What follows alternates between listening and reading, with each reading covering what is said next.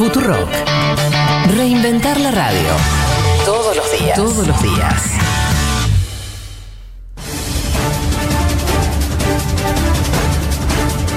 Presidente de México, Andrés Manuel López Obrador, sorprendió en una de sus ruedas de prensa matutinas con una peculiar historia. Dijo que antes de llegar al Palacio Nacional mandó limpiar la silla presidencial por si estaba embrujada, haciendo referencia a Francisco Villa y Emiliano Zapata, que llegaron a la Ciudad de México al Palacio Nacional y aparecen sentados en una fotografía. Veracruz se va por lo que antes se llamaba Pata. Llegan aquí a la ciudad de México, están aquí en el palacio, en el despacho presidencial. Es la foto de donde están sentados y ya en la silla presidencial Zapata no se quiso sentar en la silla presidencial porque eh, sostuvo que estaba embrujada. Yo no sé si estaba embrujada o no. De todas maneras, antes de que yo llegara, la mandé a liar.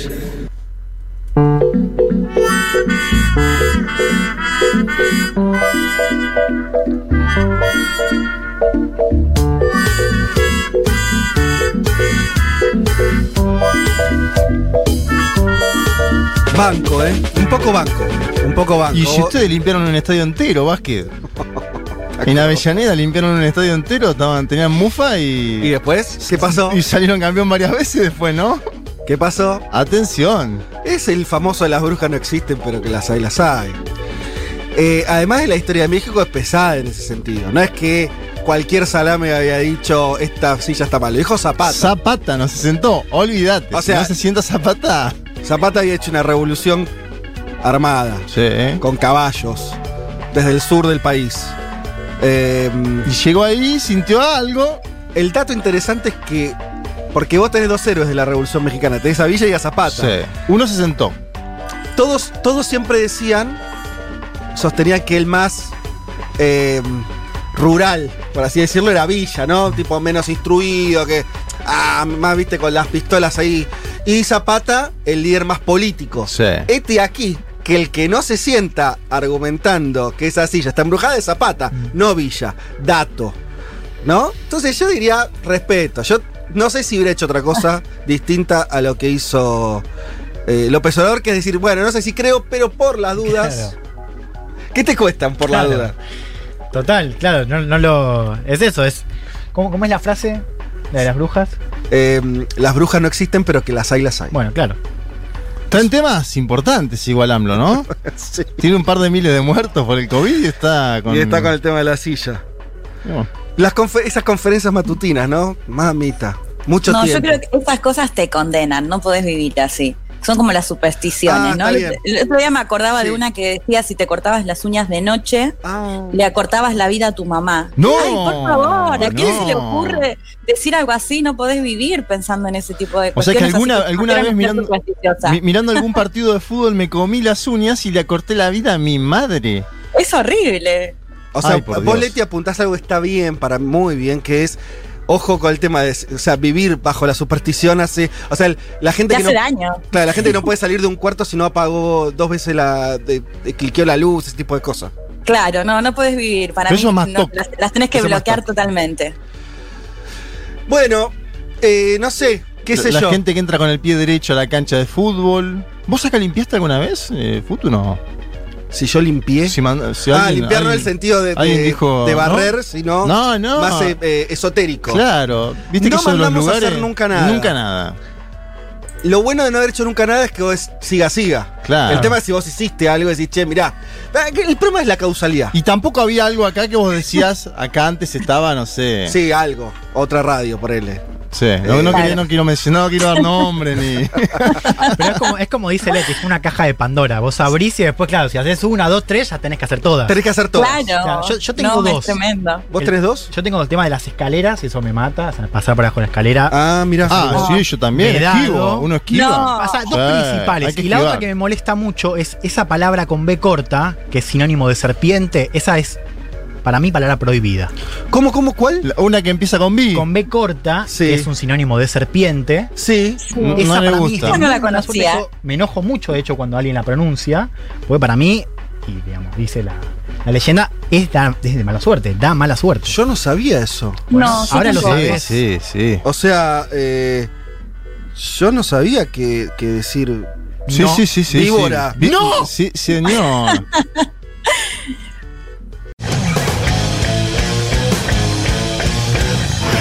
que estamos defendiendo el derecho a ser libre. Uma rígida política de controle da natalidade. I asked one of the top people in China. I'm going to deliver Brexit. Dicen que yo soy el presidente pobre. Pobres son los que quieren más. The International Monetary Fund is also a 信心和决心不会变。Предусмотрены выплаты на первый. Nuestra gran nación, que viva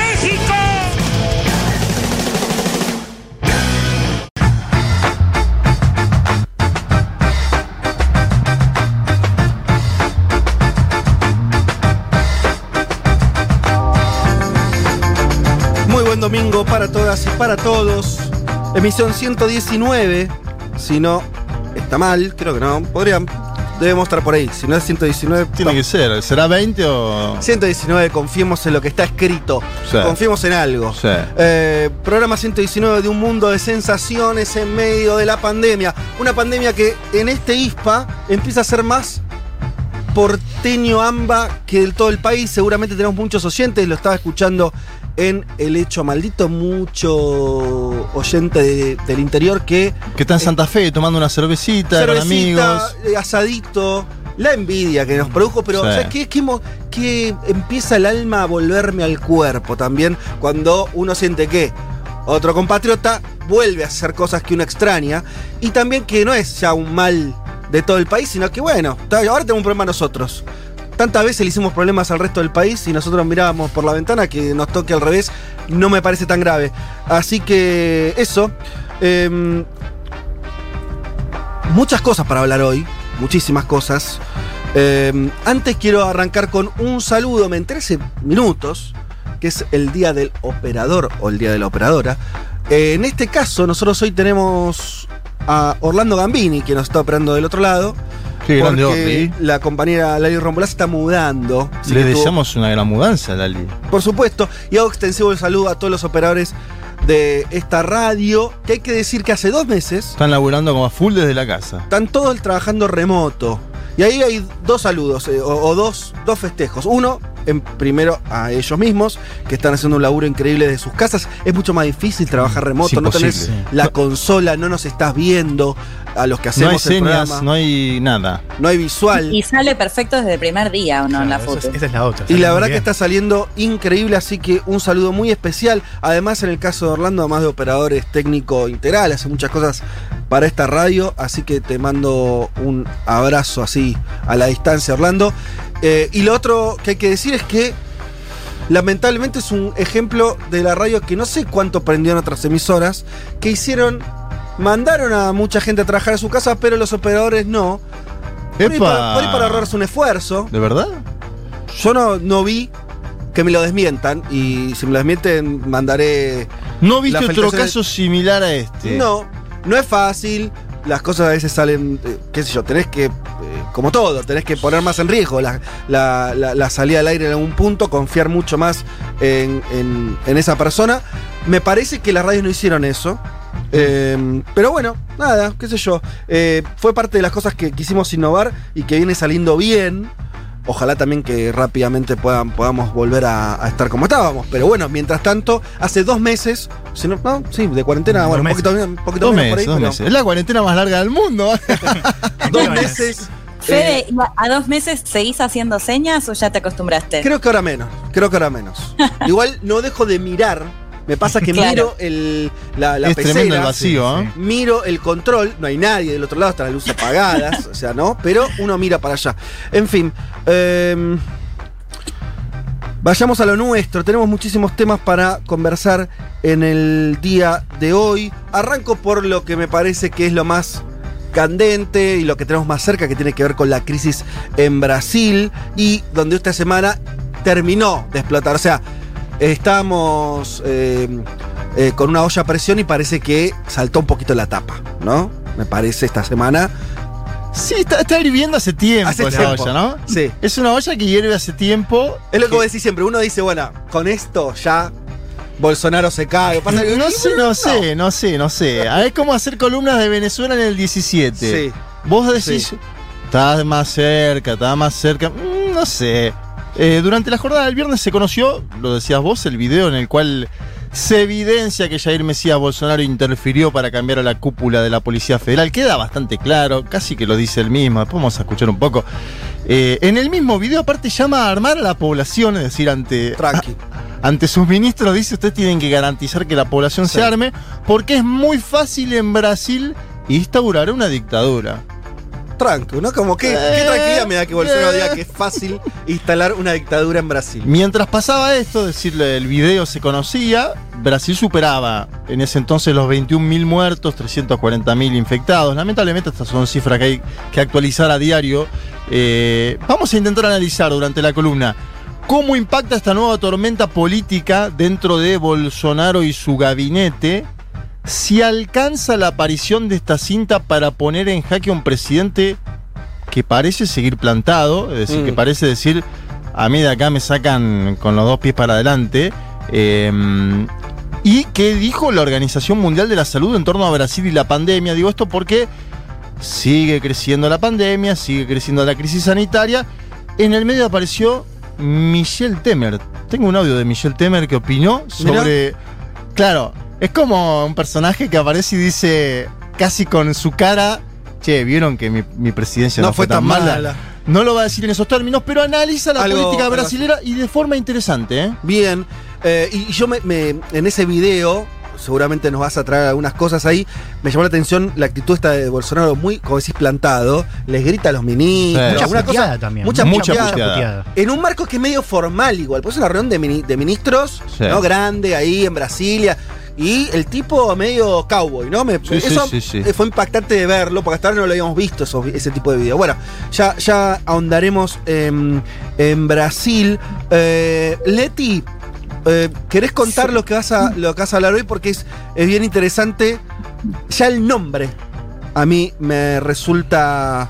eh, no sé cómo decir. Me produce esa cosa de lo exótico. ¿No? Eh, Bueno, habíamos hablado en otra columna sobre eh, las bombas atómicas, qué países tenían derecho a tener programas nucleares con esos fines. Y hoy vamos a hablar de las Islas Marshall, puntualmente de dos atolones, el de Bikini y el de Enewetak.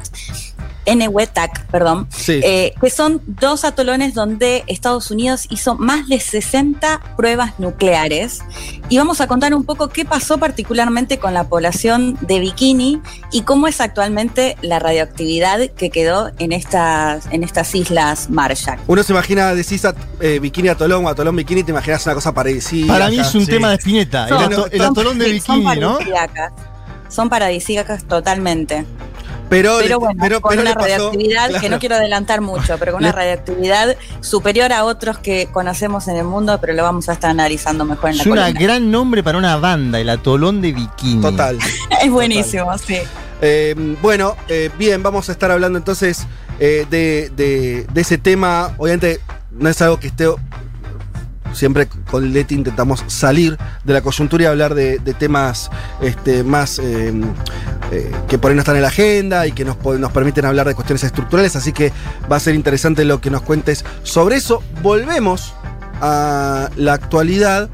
eh, y hoy, eh, Elman, nos vas a hablar de lo que es el hecho político más importante de China, que tiene que ver con la reunión de su Asamblea Nacional del Partido Comunista. Sí. No es que vayas a hablar de eso, pero yo, siempre que pasa esto, uno dice, bueno, Partido Comunista de China, ¿no? ¿Cuánto de comunistas hay ahí? ¿Es importante o no que siga existiendo el Partido Comunista y que... Porque vos lo escuchás allí y hasta ahí está la retórica socialista. Claro, el la- socialismo con características chinas. No es que eso lo deja, no es que dicen, ah, bueno, ya fue todo, libre mercado, eh, estamos en cualquiera. No, capitalismo. No, los tipos siguen la suya, Mm.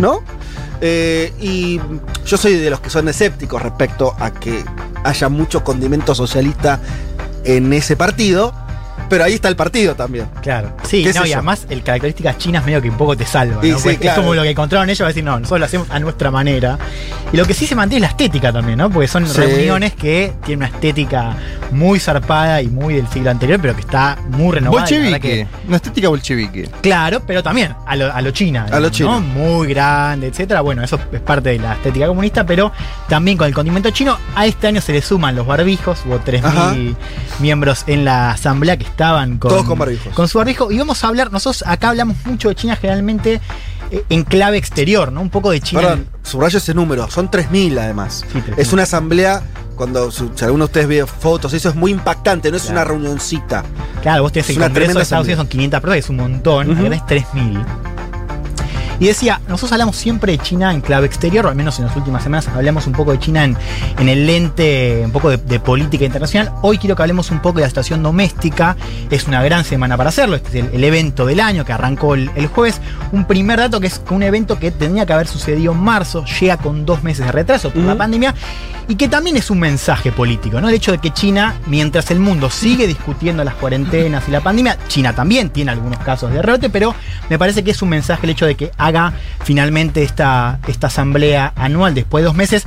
Aviso dos cositas que después voy a desarrollar, Sí. dos eh, datos, al menos dos, eh, sí, novedades un poco de este año. Por primera vez desde los 90, China no va a tener una meta anual del PBI. Esto es una decisión que se tomó por la incertidumbre de la pandemia. Vamos a hablar un poco de, de qué significa ese, ese dato. Y el segundo dato es que se viene una ley de seguridad para Hong Kong que es más fuerte la ley que despertó las protestas del año pasado. Vamos a hablar un poco también de lo que puede pasar en la isla después de la asamblea del jueves. Muy bien, pero antes de todo esto, vamos a escuchar la primera canción en este programa. Palito 30 editorializa de esta manera. Te manda así, a los Red Hot Chili Pepper haciendo Save the Population.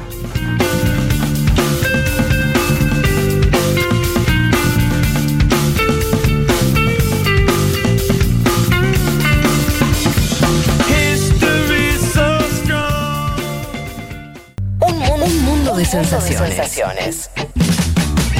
Vázquez, Carg, Martínez, Elman. Información justo antes de la invasión zombie.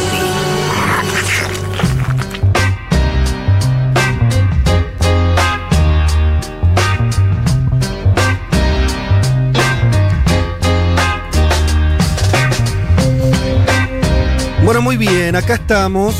Em, muchos mensajes, como nos está ocurriendo, muchísimos. Ya avisamos que no vamos a por leer a todos. Algunos se engancharon con. em, con el tema las brujerías. de las brujerías y las cosas que pasan. Eh, eh, em, este, pero quería leer. A ver, perdón, eh, perdón. Eh, acá estamos. Bien, primera vez que escucho el programa, dice Gonzalo. Mira vos, los sigo a casi todos en Twitter, pero no los ubico por la voz. Necesito que se presente. Le- hacemos la presentación para Gonzalo. Eh, Habla, eh, habla, empieza sí. el burro, adelante. Federico Vázquez, ¿cómo estás? Juan Elman. ¿Qué haces, Gonzalo? Juan Manuel Car te saluda. Y acá Leticia Martínez. Ahí estamos, Gonzalo. Bueno, ya nos irás reconociendo. eh, así que bienvenido al programa. Sí. Es, Ese- es interesante eso, ¿no? Cómo, Sí. cómo la virtualidad, ¿viste? De repente pasa al plano. Está muy bien. El tema es no quedarse en la virtualidad. Siempre eso, esa- ese es el peor plan. Así que que nos hayas empezado a escuchar. En el caso de Juan, de los Juanes, porque los dos eh, escriben sendas columnas en distintos lugares, eh, los pueden también leer. Te diría, Gonzalo, si no lo haces, te invito a que lo hagas. Em, bien, gente que habla de bikini. Muchos dicen que eh, fondo de bikini, la ciudad de Bob Esponja, viene de ese atolón y la vida que Oh. sucede ahí abajo es por la gran radioactividad. Esa es la hipótesis de la serie, dice Santi. Eh, O sea, Bob Esponja. Exacto. Eduardo Durs dice: Amigos, buen, bien, buen domingo. Orlando Feliz del Brother. Y abrazo a todos. eh, a seguir tomando vino que se necesita. Sí. ¿Eh? Dice, bueno, perfecto. Eh, eh, eh, que otro hablando de Bob Esponja, bueno, eh, se ve que ahí están todos los fanáticos de los Simpsons, están advirtiendo eso. No, De los Simpsons, no, perdón. de Bob Esponja. No, se me cruzaron los cables. Bueno, pero también hay otra igual algo de los generación, otra generación. Claro, Bob Esponja es más. eh, No, me- se me confundió Más con, infantil, con, con el personaje de los. Simpsons, ¿cómo se llama? Bueno, eh, me va a salir. No importa. Eh, haz- eh, tuve una CB Bueno, recién. está bien, suma- va todo, suma todo. Es como que hubieras dicho Bojack Horseman adentro, todo adentro. Gran Totalmente. serie. Gran serie. Pero es incomparable. Eh, bien, bueno, tenemos. Hay un, voy a leer un mensaje mala on- medio mala onda, pero que está bien en el sentido del Está reclamo. mal, pero no tan mal. Sí, pues, a mí al final me gustan los reclamos, ¿viste? Eh, que Julieta dice, los escuchamos siempre. Sí. Pero últimamente nos enoja bastante como están tratando el tema México y AMLO. Somos una pareja de Argemex y ustedes, que son un programa que nos gusta escuchar, Sí. es terrible cuando te quieren. Cuando te quieren después viene el palazo. Ustedes sí, que tanto sí, ¿eh? sí. los escuchamos, particularmente sus análisis, están difundiendo una mirada muy liviana, por momentos demasiado burlesca sobre México. Bueno, el domingo que viene prometemos. El- Pará, pará, Macartista. pará que Upa, termino, pará que upa. termino Ah. mensaje. Macartista sobre AMLO y medio estereotipada sobre los mexicanos. Che, tanto No. dijimos, me parece que. Categoría que por lo menos debería ponerse en cuestión. La de los mexicanos, bueno, no, ahí ya me perdí. Nos gustaría que. si, si van a hablar de los temas que están pasando en México, no, no hicimos eso. Salgan de la mirada gringa popularizada sobre su gente. Ah, eh. Oh, nos mató, no, Ah, pero es porque es la parte del audio. Donde Mirá que a nosotros nos pueden decir muchas cosas, la gringo. O sea, Macartistas. gringo. No, No, pará, pará, pará. A ver, la- el audio, Julieta, si nos escuchás, vos sabés que los audios del principio son audios que nos tomamos medio en joda para arrancar de una manera que no sea tan pesada. Y en este caso le tocó a, a la silla presidencial. Pero además nos sirvió para hablar de Zapata, Villanero. No me parece para nada que hayamos, eh, nos lo hayamos tomado, o sea, que haya sido despectivo. Sí, liviano, porque es la idea de ese momento. Ahora, de México hemos hablado, hemos hablado, hemos hablado en general mal de cómo eh, encararon la pandemia, pero eso es algo que puedes estar de acuerdo o no, por supuesto.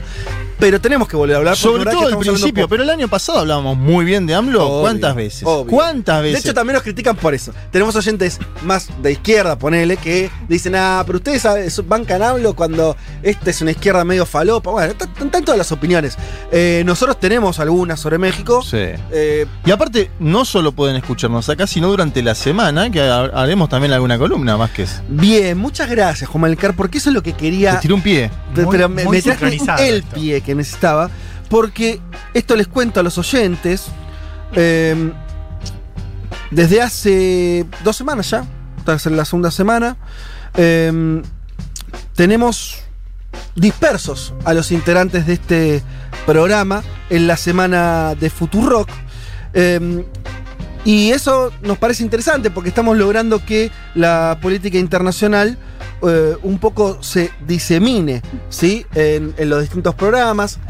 A mí me tocó estar, eh, el último que estrené, que fui yo, que me incorporé a hacer alguna columna en Furia Bebé. Eh, ¿Cómo te sentís ahí? muy bien, muy bien. Es, bueno, es, es- tiene, usted la tiene Una más semana fácil. tranquila, Claro, aparte, para es, Julia. es- es- es la más difícil. No sean hijo de... es la más difícil. No me la compliqué más. Pero lo que sí. eh, nada, que usted le tiene más fácil porque tienen programas ordenaditos, van a la- las mañanas periodísticas, claro, qué piola. Así cualquiera. El tema, yo los quiero ver en Furia Bebé. Bueno, yo me ¿Eh? desperto a 5 y media de la mañana para hacer la columna de los lunes. ¿Y cómo te sentís vos en Bien, eso? Estás muy bien. contento. ¿Sí? ¿De qué hablaste esta semana? Hablé de Huawei, de la guerra. Ah, sí, sí, claro. Estados Unidos China. Mañana quizás hablemos un poco de Brasil, vamos, vamos a ver. Eh, Leti, vos eh, eh, que estás en Crónica Anunciada, llevan dos semanas que estás en Crónica, ¿no? Sí, y la paso súper bien. Y además estoy con Nati Espósito, que también está en un mundo. Che, y mm, yo te escuché varias veces. La, la última fue que hablaste de algo que está ocurriendo ahora, que tiene que ver con lo- eh, los buques petroleros que Irán está mandando a Venezuela, ¿no? Claro, sí, hablamos de eso, de que estaban por llegar los buques petroleros, al menos cinco buques petroleros a Llegaron, Venezuela. ¿no? Efectivamente, algunos. Iraníes a Venezuela. Llegó el Sí. primero ayer. Llegó el primero ayer. Claro. Eh, ¿Y cómo va todo eso? La- me refiero, no, no a ese tema, digo, en general, eh, en el programa, ¿te gusta la...? No, bien, Rocío Criado, Juana Morín, divinos, súper bien. Lo único malo es que todavía no se puede compartir el mate, pero Y no. Che, eh, Además, el programa me encanta, es re divertido, dinámico, está buenísimo. Espectacular. Eh, y por último, el compañero Car que se sumó a Seguro Le Habana, donde yo venía ahí haciendo las columnas, pero. Un ahora programa histórico. Te sumaste a un programa histórico, es cierto. Un programa histórico, muy bien, el Sí. equipo. Eh, y aparte la veo a Julia muy enganchada con los temas, lo cual me interesa. Sí. Estaba enganchada con Chile, llevé Jacinda Arden el viernes y se enganchó también. Primera ministra de Nueva Zelanda. Claro. La verdad que bien, bien, muy bien. Y creo que a las y los oyentes les gusta. Me imagino que esto es algo que les pasa a todos. Que, que empecemos a hablar un poquito también de política internacional en la semana por el contexto mundial, que es evidente que, las noticias internacionales tienen mayor, una mayor jerarquía de la que tenían hace meses atrás. Eh, así que bueno, quería hacer ese repaso porque para contarles a lo que escuchan este programa, que por ahí la mayoría de escuchar en la semana, pero por ahí alguno no lo hace, sepa que va a encontrar a este equipo disperso la semana en los distintos horarios, de, en todos los programas prácticamente. Bueno, no, no- nos faltaría eh, la hora animada, pero es un programa de una hora, invadir ahí ya sería, ya sería un poco Tiembla. Mesulán, ya vamos por ti, Mesulán. Eh, pero bueno, espero que les esté gustando y como vieron, nos permite que la agenda sea mucho más ancha. Incluso hay temas que no podemos tratar acá, pues es un programa de dos Totalmente. horas. Y de esa manera hicimos recién el repaso, hablamos de tres, cuatro, cinco temas que son muy importantes. Y entre no- nosotros no nos pisamos. Esto es tremendo, pero habla de la, de la cantidad de temas que hay en la agenda internacional. Que entre nosotros no nos pisamos en la semana tocando temas. Fede. Ab- absolutamente. Y, Eh, y con pandemia, porque sin pandemia encima muchísimos más temas. Y sí, Total. y sí. Eh, muy bien.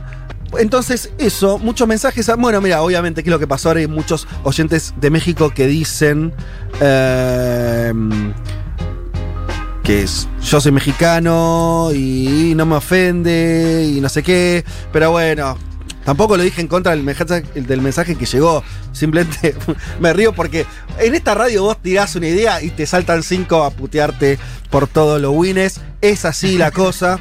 Eh, los queremos mucho. Además, me, me encanta esto porque de pronto esto aparecen oyentes de distintos lugares del mundo. Ahora, eh, muchos mexicanos.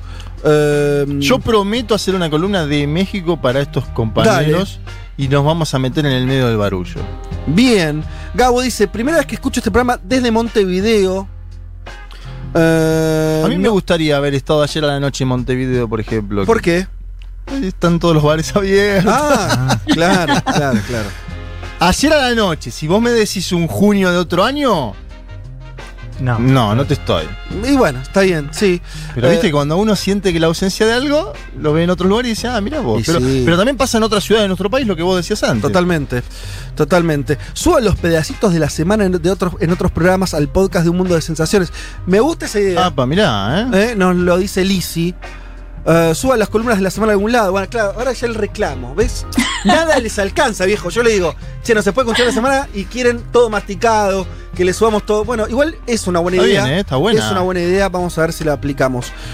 Bueno, pero para que este programa no se nos vaya, eh, si les parece, vamos a una tanda y volvemos y arrancamos con Brasil.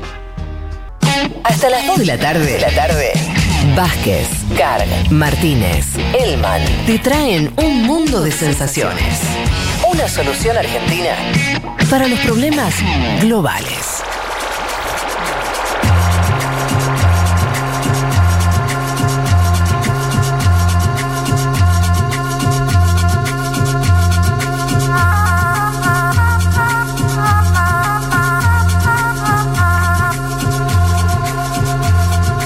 En oyentes desperdigados por el mundo, miren este mensaje. Kike y Flor nos dicen, el domingo pasado los extrañamos porque tuvimos la jodita del Día de la Constitución Noruega.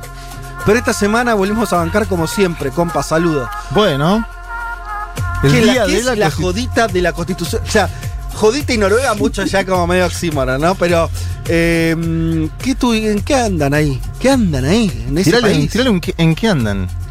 Eh, ¿O es en la expliquen PP? más, ¿qué, qué, qué hay joda? ¿Qué es la que hay joda? Además, Salen de ping. Por la constitución. Por la constitución, es que claro. Es muy noruego todo eso. Eh, saludos, Quique y Flor. Eh, cuéntenos más. Bueno, vamos a meternos en Brasil entonces, semana caliente.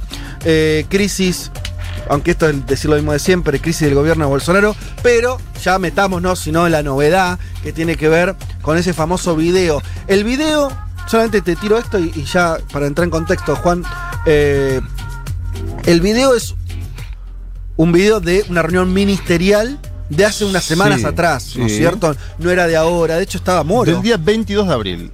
Claro, un mes atrás. 22 de abril. ¿Y por qué desató tanto, tanto alboroto esa revelación? Bien, empecemos. Eh, Brasil es, al momento de hacer esta columna, el segundo país del mundo con más casos de COVID-19, detrás de la principal potencia mundial, los Estados Unidos. Esto se debe a un conjunto de situaciones que ya las venimos explicando acá en el programa, que tiene que ver con, principalmente, creo yo, la obstinación de su jefe de Estado en continuar con una política que cuestiona la ciencia, el confinamiento, al distanciamiento social.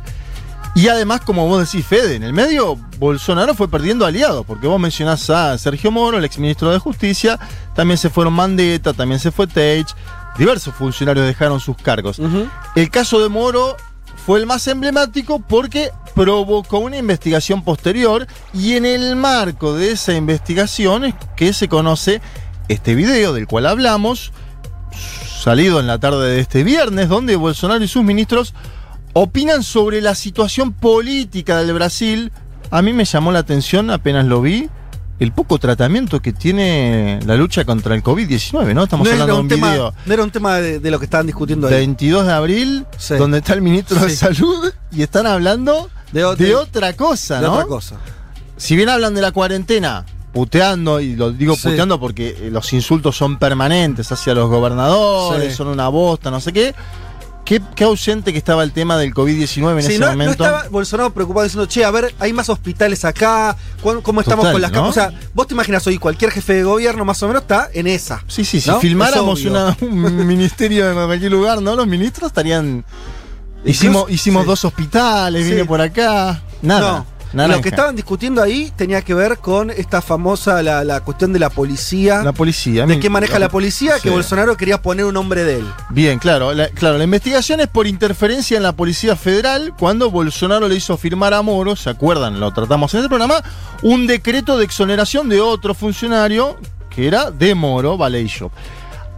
Antes de la aparición del video, además, se dio un hecho bastante preocupante, que fue que el general Heleno, uno, uno de los generales militares bolsonaristas, amenazó casi directamente al Tribunal Supremo, al Supremo Tribunal Federal, que es la Corte Suprema de Brasil, y a su titular, Celso de Melo.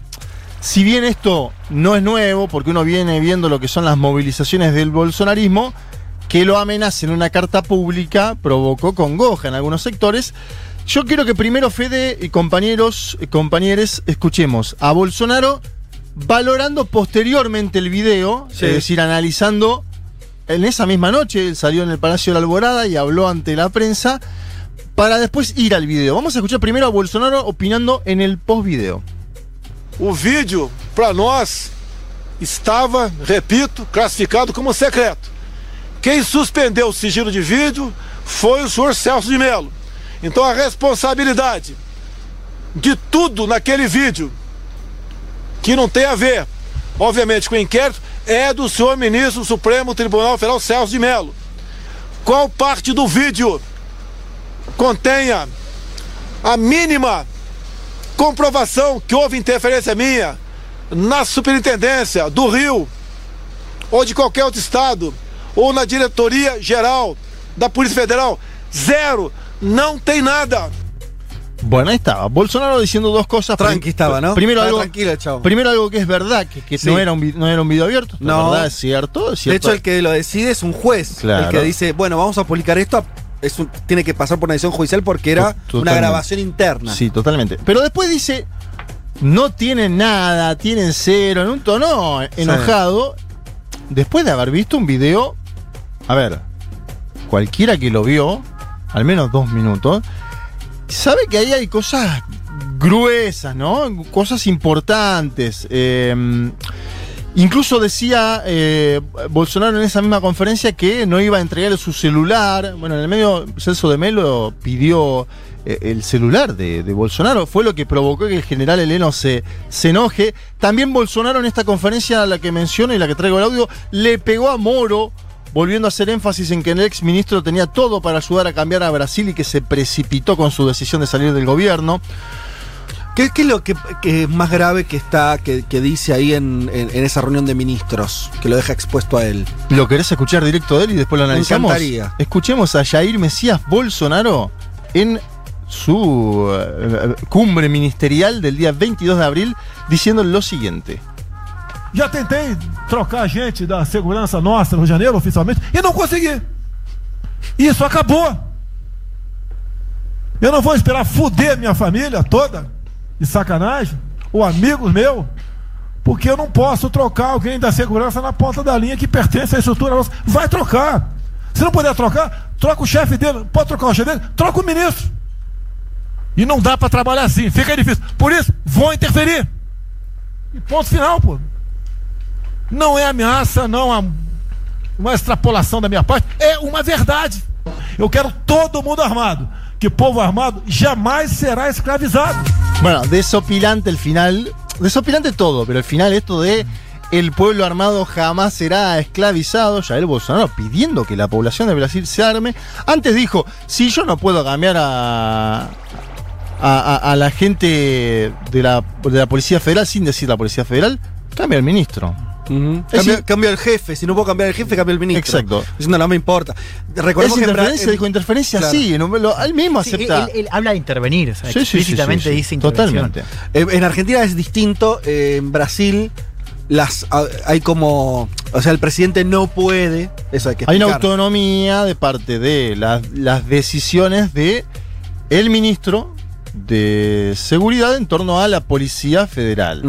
Por eso es toda esta, esta denuncia que hace Sergio Moro diciendo este tipo me quiere intervenir la policía federal porque están investigando a su familia, que es otra cosa que Claro. dice Bolsonaro en este audio. No voy a permitir que jodan con mi familia y con mis amigos, dice Bolsonaro a los gritos, y si quiero cambiar a alguien lo cambio y no me importa nada. Bueno, ese es el corazón de, por, de que todos de ahí salieron a decir si Bolsonaro con esto no podía ser sometido a juicio político, no se revivó todo eso. A ver, es un claro mensaje a Moro, aparte que Moro estaba sentado ahí. Mm. Moro estaba sentado ahí el 22 de abril. Un mensaje a Moro directo. En otro tramo interesante para analizar, bastante desquiciado de parte de que es el presidente de la principal potencia latinoamericana, Bolsonaro enumera sus banderas. No sé si escuchaste esa parte que No. es muy, muy fuerte. Él dice: familia, Dios, Brasil, armamento, libertad de expresión Ah, sí, sí. y libre mercado. Para, me gustó porque se le fue ocurrido. Las primeras las tenía claras, ¿no? Eh, Dios, familia, esa medio- Familia, le Dios y Brasil la tiene. no se le- no- Pero después empezó como a. Viste que hay unos segundos como que se demora y dice y tal, y tal, y última Armamento. No, no, pero arma- cuando tira armamento la Escuchemos cuarta. eso, por favor. Porque arma- familia, Dios, Brasil, armamento, libertad de expresión y libre mercado. El que no acepte eso, dice, escuchen, está en el gobierno equivocado. Espere al 2022 a Almin, Almin es del PCDB, a Haddad, Haddad es del PT, o a Lula, dice, y va a ser feliz con ellos.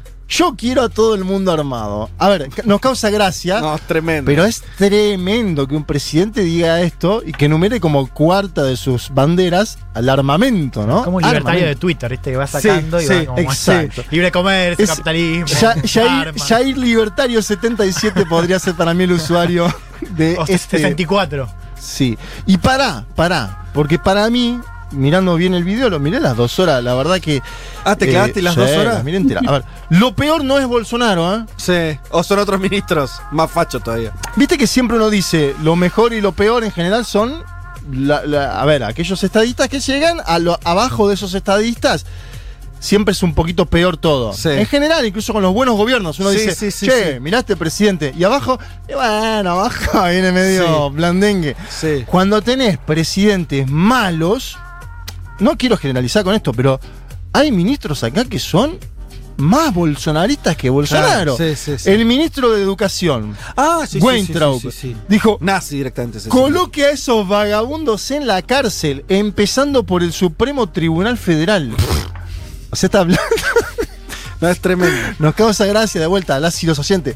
Nos causa gracia el nivel que tiene. Si, si nosotros estuviéramos en Brasil, no, no sé, estaríamos No, no. llorando o no haciendo este programa. Sí. Eh, y en otra parte, Weintraub eh, señala que odiaba al Partido Comunista y al término pueblo indígena. Que odiaba al Ajá. término pueblo indígena. Ahí eso es lo que dice eh, Juan Elman, un tuitero. Bueno, vamos a escuchar. Por favor. Porque, porque digo, también en este contexto, eh, y a nosotros nos suena hiper disparatado esto, pero para mí está expresando algo de la sociedad brasilera. Y lo quiero decir en esos términos.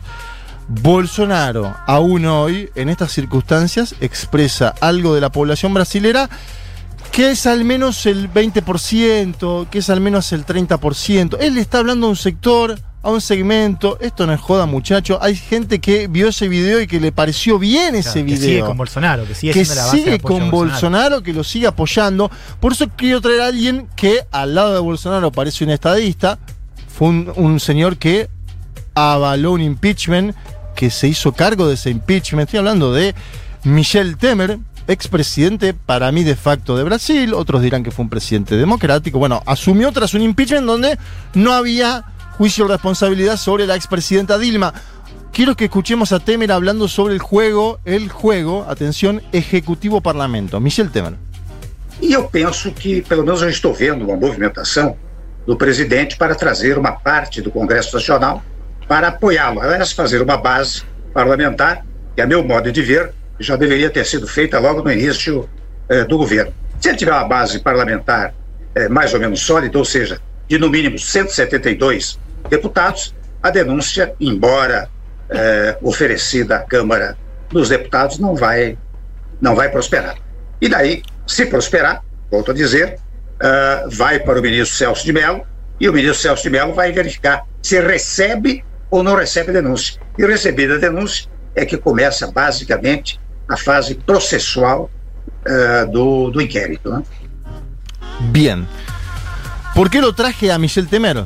Eh, Michel Temer lo que dijo en ese audio que acabamos de escuchar es, veo un movimiento del presidente en la Cámara de Diputados, dice como diciendo, ojo, esto es largo. Para mí le faltó decir, yo ya la pasé, muchachos, Sí. esta, ¿eh? Esta la pasé. Pero eh, él justamente, él nunca le peligró el Congreso.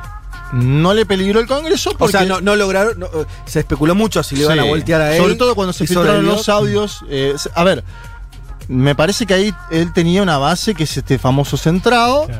Y que es lo que hoy también está salvando a Jair. Mesías eh, Bolsonaro. Él, en otro momento de esa misma entrevista, Michel Temer dijo: Yo creo que Bolsonaro no va a desobedecer al Tribunal Supremo. Porque no lo desobedeció con el video. Claro. Se publicó. Se publicó. Es interesante traerlo a Temer para no caer en falsas expectativas o en ilusionismos Sí. veloces, del sentido, va a caer mañana Bolsonaro. Y algo que por ahí, que no se desprenda esto también de acá, que porque sea muy facho, eso lo, lo acerca a irse. Totalmente. no, chicos. Bueno, es lo contrario. Eh, En general No lo- sé, pero seguro que. O sea. Se planta. Sí. A ver, en, eh, Y Brasil está muy corrido a la derecha. Eh, Desde los ojos argentinos, Sí. Brasil está muy corrido a la derecha.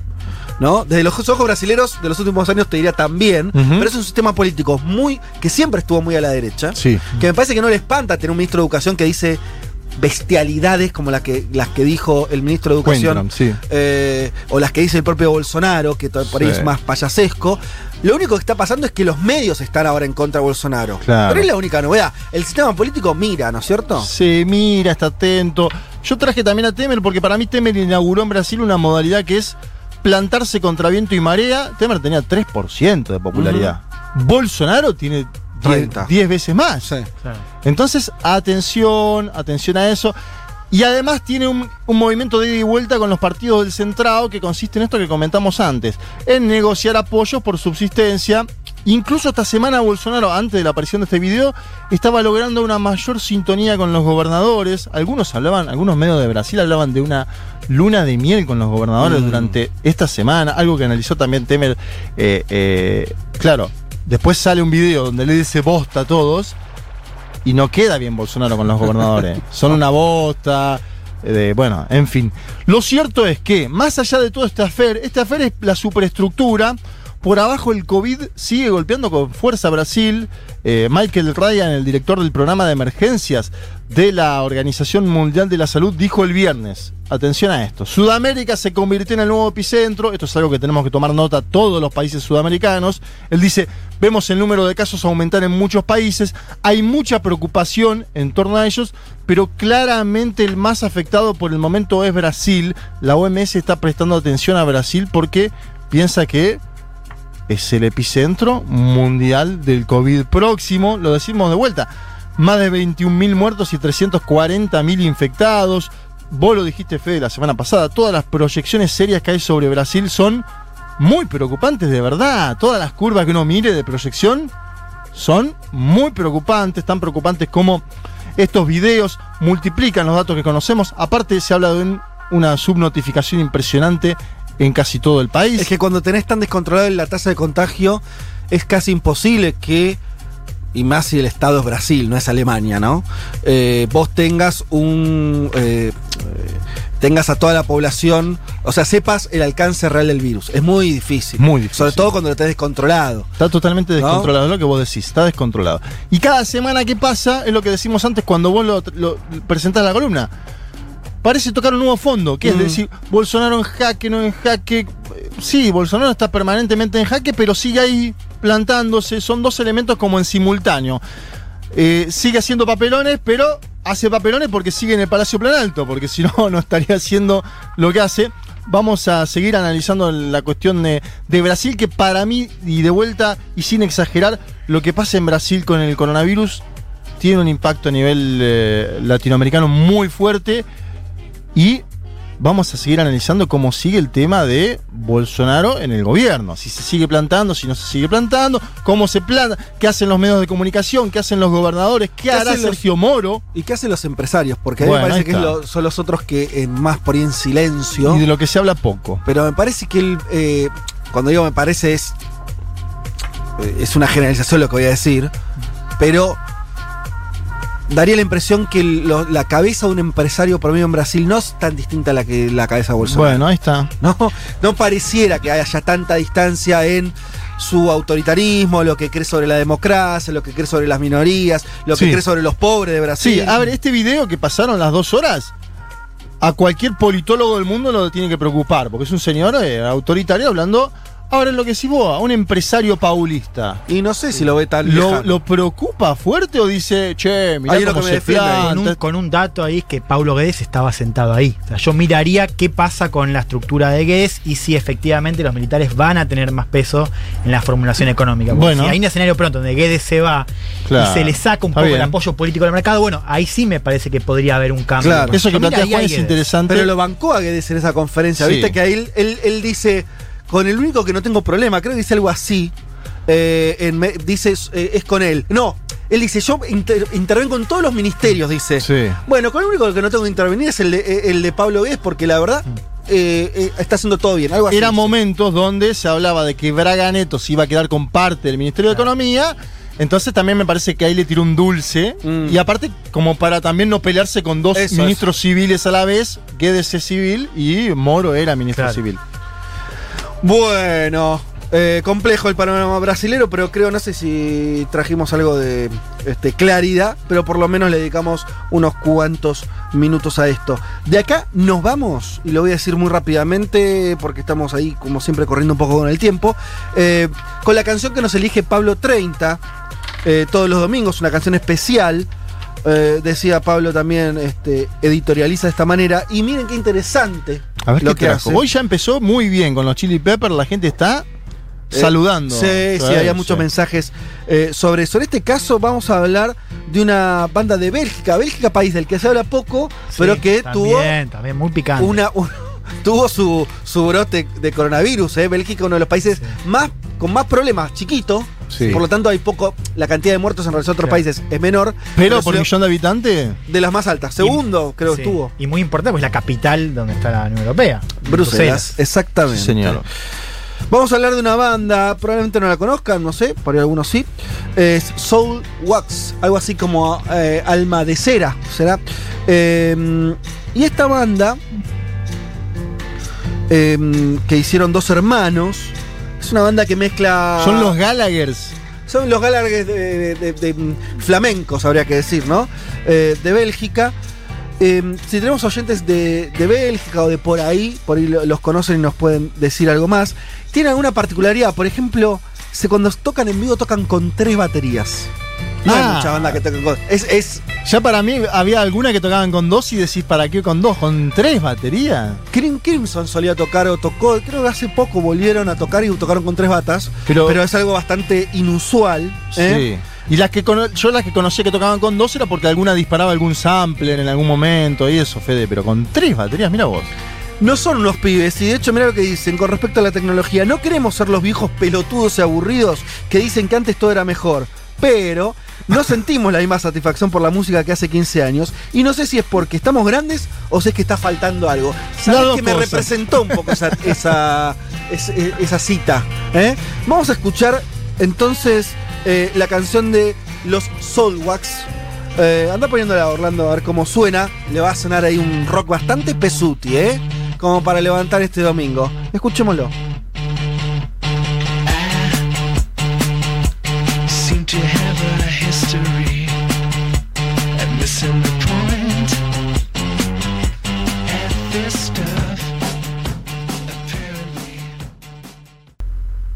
Un mundo de sensaciones. Federico Vázquez, Juan Manuel Carg, Leticia Martínez y Juan Elman. Un programa sobre política internacional que no cree en teorías conspirativas. Bueno, casi. Qué jodidos que son ustedes. Cuando ustedes me refiero a mis compañeros. ¿Qué pasó? A los oyentes. ¿Qué ¿Se- pasó? ¿Se, acuerdan el ACB que tuve con eh, lo de Bob Esponja? Te mataron. Nadie, nadie se le ocurrió decir, te estás confundiendo con Bob Patiño. Ese era el Ah, personaje que boludo. me tenía en la Me cabeza. encanta cómo tira como el paraguas, ¿no? La culpa es siempre, ¿no? De nosotros, que no avisamos. Pero, después, pero Elman, podría- Elman, ¿cómo no decir Mirá. a Bob Patiño? Eh, todos me miran con cara de qué ese boludo. te- te- ¿Qué te está pasando? No, yo te a defendí ver, y puse ¿quién de Back Back nosotros mira Horseman. Bob Esponja como para saber si era cierto o no? ¿Cómo, Leti? Y que- no sé, yo nunca vi Bob Esponja. No, yo por eso. Por Y eso pero yo me Bob Patiño lo vieron todo. Claro, pero por eso chico- yo me confundí también, Leti. Por eso. Eh, no, eh, pero yo dije lo de los Simpsons. Ah, vos- Bueno, no sé, momento pará. de confusión. Acá eh, mi, mi socio, Matías Mesolán, me dice Bob Patiño, como diciendo, Claro. sí, ya sé Sí, lo que claro. estás- de lo que te pasó. A eso me refería. Bob Esponja es esa esponja. bueno, Ninguno, en ninguno fin. vio. Bob- Leti, ¿vos tampoco viste Bob Esponja? No, so- algunas partecitas. Pero pero tenemos no sé, no lo 30 conocía años, como 40 para saber años, en ¿qué qué parte decís, del océano están. Che, bueno, no, igual eh, era, era en broma. Muchos mensajes. eh, tenemos. Ay, lo- no me digas que lo perdí porque ¿Qué perdí? lo- los noruegos de la Constitución nos habían vuelto a escribir para ahí los locos. hablar con la anécdota. Ay, ¿dónde están? Maldición. Ya lo, acá está. Es. El día es tan importante, dice Kiki Flor, que los festejos empiezan en el desayuno. Me encanta un festejo que empieza Muy bueno, en el muy desayuno. bueno. Muy bueno. Y se destapan los primeros champans. Ah, va, el nivel noruego, ¿no? Claro. ¿Eh? Un champagne en el desayuno. O sea, a la noche que, a la noche que tomás. Escucha, desfile. Saludan a los reyes, porque la Noruega tiene reyes. Y la ciudad se llena de gente y fiestas. Este año se suspendieron los festejos oficiales, pero la gente se enfiestó igual. Bien. Que en las casas se habrán enfiestado, me imagino. No sé, no tengo claro si en estos momentos en Noruega qué tipo, si, no creo, me parece que ya no está con la cuarentena eh, eh, estricta, no, no lo tengo claro, pero bueno, así. Se- se- n- nos escuchan muchos para mí referentes de las relaciones internacionales de acá del país en silencio, que me llegan mensajes que nos escuchan todos los domingos. Pero porque ¿Y hablan bien o mal? Pero no puedes decir quiénes son. No, bien, si lo mu- muchos. Esta semana me lo dijeron muchos que me sorprendieron, no sabían que seguían un mundo de sensaciones. Ah, muy bien, pero no puedes decir los nombres, te lo guardás. Referentes. No quiere quemarlos. Son fuentes. No, pero bueno, fueron muchos, digo, de las relaciones internacionales de acá del país. Está por buenísimo. supuesto, por supuesto. Me gusta, Acá- el dejó un halo de misterio. Sí, está ¿no? Eh, cuando tu baby te haga mirar Bob Esponja vas a entender, dice Juli. Bueno, eh, um, me estremece tu concepción de rock pesuti. dice Poppy. bueno, está bien, pero tampoco. Acá viste que todo se volvió muy popero. De hecho, escuchamos, Claro. por lo menos escuchamos un poco de guitarra, un Sí. poco de batería. A eso, a eso me refería. Eh, bien, Lau de Córdoba, efectivamente, Cream Crimson está tocando con tres batas en vivo, nos apunta. Bueno, no, no estará tocando ahora en vivo King Crimson porque no, ya- ya ahora, ahora no, pero, pero Estaba ser- en esa. Sí, o por el año pasado. Eh, El, el mundo terminó en 2019, esto está claro. Esto es una especie sí. de coda que no sabemos hacia dónde va a conducir. Un epílogo. Un epílogo, el 2020. Eh, el mundo terminó el año pasado, eso está clarísimo. Eh, Javier dice hace días que pienso en esta pregunta, pero no tengo respuesta. Se viene otra dictadura en Brasil. Bueno, Male, disfruto infinito las columnas distópicas de Leti Martínez. Eh, bueno, no sé, bueno, sí, hoy va a ser por ahí medio distópica con lo de la el atolón eh, y sus bombas atómicas. Eh, ¿Qué más? Estaría bueno editar a Alberto Fernández hablando en conferencia, pero con el discurso de Bolsonaro. En lo posible en castellano, dice Agustín. Eh, bien, hay rum- ah, esto quería decir. Francisco dice: hay rumores muy fuertes de que mañana Lenin Moreno presenta su renuncia. Esto pasó ayer a la madrugada, Sí. al tipo a la, a la medianoche, lo, lo vi en las redes y por lo menos estuve viendo también algunos medios de Ecuador. No sé si alguno tiene alguna otra información. Se corrió la bola, lo, lo explico porque va, se va a hablar de esto en los próximos días.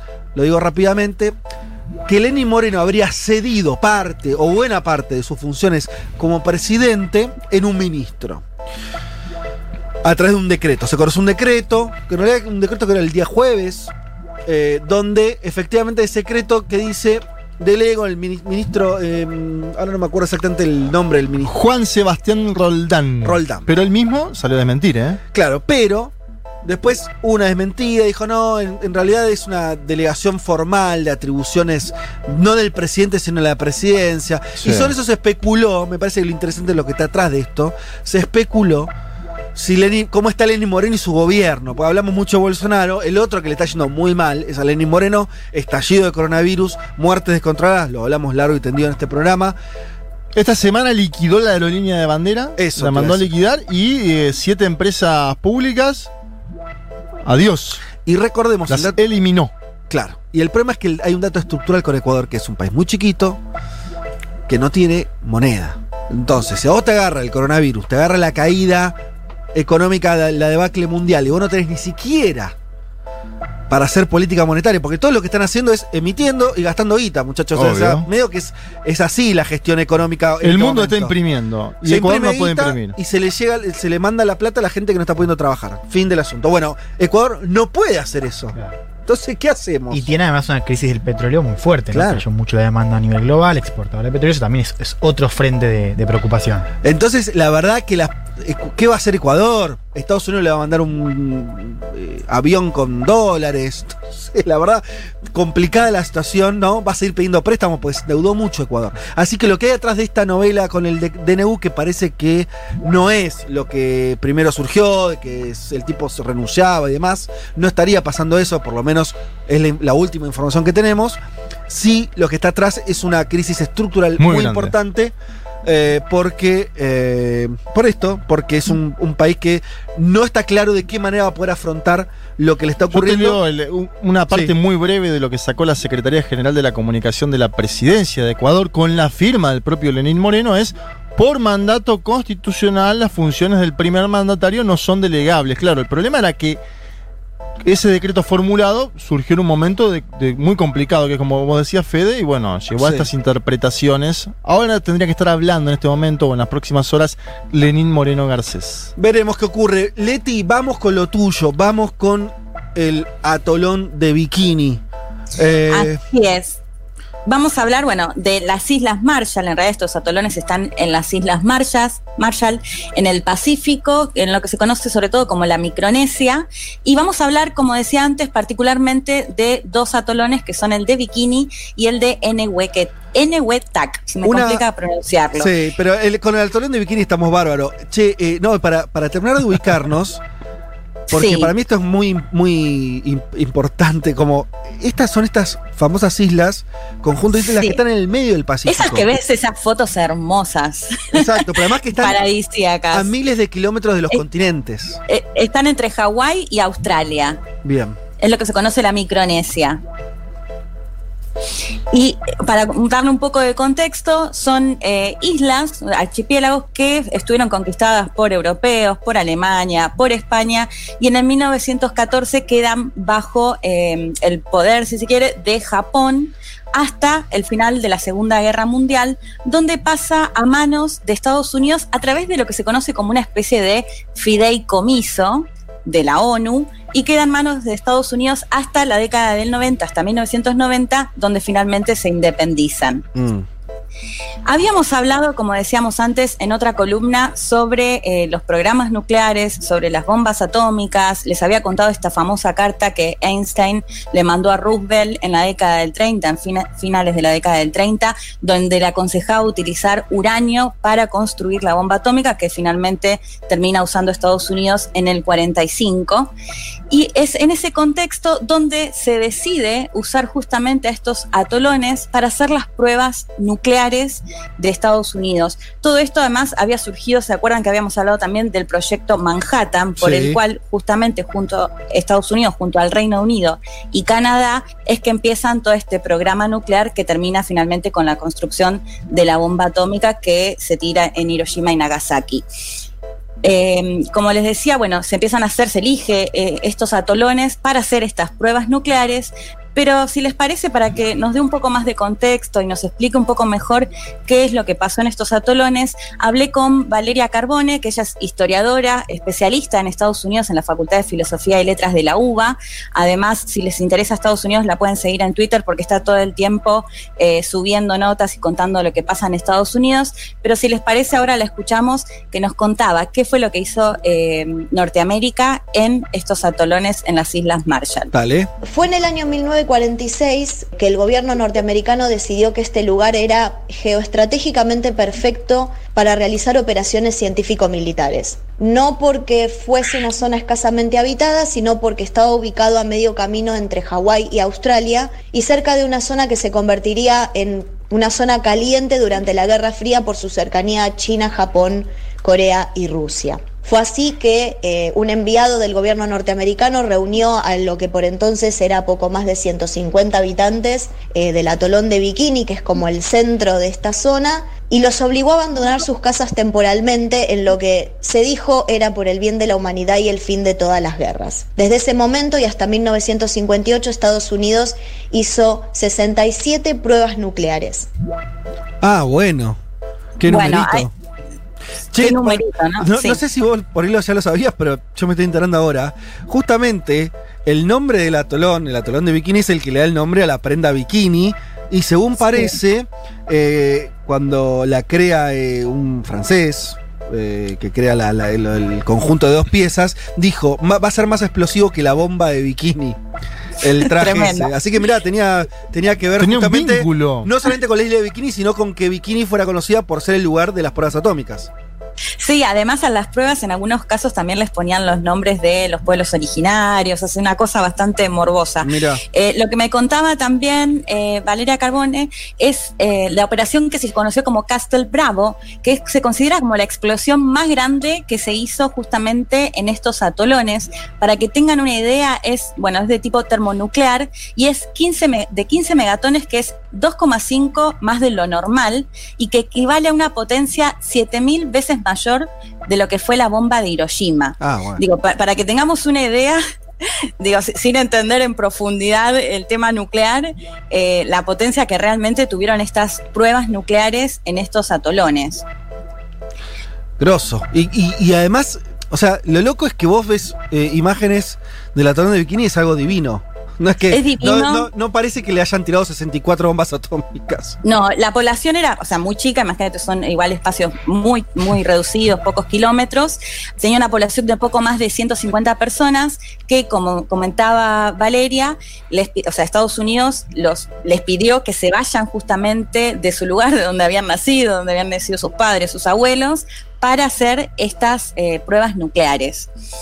Pero voy a dejar acá frisado por un momento lo que pasó con la población Sí. de Bikini y con estos atolones, porque yo me preguntaba, bueno, pero estos, eh, las Islas Marshall no es el único lugar donde y no solo Estados Unidos realizaban pruebas nucleares, Ajá. sino que esto, y como lo, lo decía antes también Valeria, en un contexto de Guerra Fría, donde sabemos que justamente gran parte de la disputa estaba entre mostrar a ver quién tiene más poder que el otro, armamentísticamente hablando, es que le pregunté a Daniel Blin- Blinder, que es investigador del CONICET, especializado en relaciones internacionales, en defensa y tecnología, acerca de esto, ¿no? ¿En qué otros países o qué otros países hacían estas mismas pruebas nucleares y dónde? Y esto es lo que nos contaba.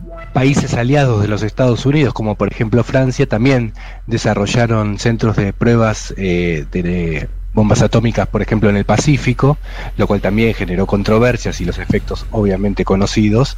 Eh, la cuestión de las armas nucleares, obviamente desplegadas por todas partes del mundo, dada la Guerra Fría, que había entre los Estados Unidos y la Unión Soviética, pasaron algunos accidentes, como por ejemplo el accidente de Palomares en España, en Almería, en el cual un avión de, reabasteci- eh, un avión de reabastecimiento de, estaba haciendo una maniobra con un B-52, un bombardero, en el cual chocaron y ese, digamos, fue, ese accidente aéreo suscitó que se cayera bombas atómicas ahí en la playa, en el mar, y eh, bueno, eso generó toda una serie de incidentes en el cual se desplegó maniobras de rescate y demás, y un dato de color que para demostrar que no había generado contaminación nuclear radioactiva, eh, se dieron un baño en la playa el embajador de los Estados Unidos con Manuel Fraga, eh, funcionario del gobierno de Franco. Bueno, hay, bueno, hay no sabemos qué eso, pasó ¿no? con el embajador y el funcionario sí. franquista. No, pero supongo que no, no- no se murieron de radi- radioactividad. Lo- lo bueno, lo, cierto es que todavía, o sea, la Audiencia Nacional pide que se desclasifiquen justamente eh, la documentación que hay acerca de este accidente que contaba Daniel Blinder en Palomares, en estas playas, porque se considera que hay al menos 40 hectáreas que están bajo eh, vigilancia radio, o sea, con radioactividad. ¿En Y qué año se bañó Fraga? ¿Te- Esto, esto fue en el 66. Bueno, no, Fraga murió en el 2012 a los 90 años, así que Esto no. fue en 1966. No murió Pero de esto. sí hay eh, parte de las personas que fueron justamente para sacar estas bombas en las playas que sí denuncian haber, eh, haber muerto o haber tenido después enfermedades como cáncer, por ejemplo, Mm. después de haber trabajado sin ningún tipo de protección en estas playas españolas. Además, digo, no solo Estados Unidos probaba o hacía estas pruebas nucleares en otras partes del mundo, sino que también eh, lo hizo en su propio territorio. Y Daniel Binder nos contaba otra anécdota acerca de estas pruebas nucleares que si les parece lo escuchamos. Este sitio de pruebas de Nevada, que estaba a 100 kilómetros aproximadamente de Las Vegas, fue el lugar donde se desarrollaron innumerables pruebas nucleares que dejaron gran cantidad de radioactividad en el ambiente, en el suelo, etc. Por los alrededores había un sitio de filmación de Hollywood donde se filmó una película importante que se llamaba El Conquistador, protagonizada por John Wayne, de los años 50, del 56 si no me equivoco, en la cual, eh, tras la filmación, enfermaron decenas de participantes de la misma, de- decenas de trabajadores, actores, músicos, etcétera. Bueno, ahí lo escuchábamos, o sea, no solo en otros territorios, no solo, eh, solo en las Islas Marshall, sino también en el propio estadounidense que se llevaban adelante estas pruebas nucleares y que las consecuencias eran las mismas, ¿no? Las denuncias de posteriores enfermedades, de no haber sido, de no haber tenido por ahí equipamiento para protegerse justamente. En todo este contexto es eh, que en el 63 se firma un tratado que prohíbe, parcialmente los ensayos nucleares. Mm. Hablábamos antes de los Simpsons y todos habrán visto la película donde ponen esa especie de domo que tiene que ver más con una cuestión medioambiental, pero se puede ver actualmente en el atolón de Enewetak, me, me cuesta pronunciarlo, una, un domo que yo creo que los Simpsons lo toman justamente de ahí, porque si pueden ver las fotos es igual A ver. o es muy parecido justamente por la radioactividad que tiene este atolón aún hoy. Además, eh, también pueden ver videos, bueno, después lo voy a poner en las redes, algunos documentales que, que pueden ver que, que habla sobre esto, donde hay muchos eh, ex eh, militares, fuerzas de seguridad de Estados Unidos que trabajaron justamente en la construcción de este domo. Ah, que es un domo que protege, eh, claro, ocupa casi todo el, el- el- atolón y es, es para que no salga la contaminación hacia Claro. afuera. Es Bueno, parecido a lo casi todos que y todas Chernobyl, seguramente ¿no? habrán visto Chernobyl, Eso, claro, claro. cuando construyen, bueno, es, es un domo eh, justamente que se supone que frena de alguna manera la radioactividad. Lo que denuncian justamente estas personas, estos estadounidenses que trabajaron en esta construcción, es que lo hacían de esto, muestran las fotos con un short, imagínense en estas islas paradisíacas, trabajando sin ningún tipo de protección, y lo que pasó fue que muchos de ellos enfermaron eh, de cáncer posteriormente. Y, que y también otra de las cosas que contaban es cómo se preparaban para las fotos, cuando pu- publicaban una foto de lo que cómo lo estaban construyendo, les daban equipamiento, estaban todos vestidos, pero que la realidad en el día a día no era así.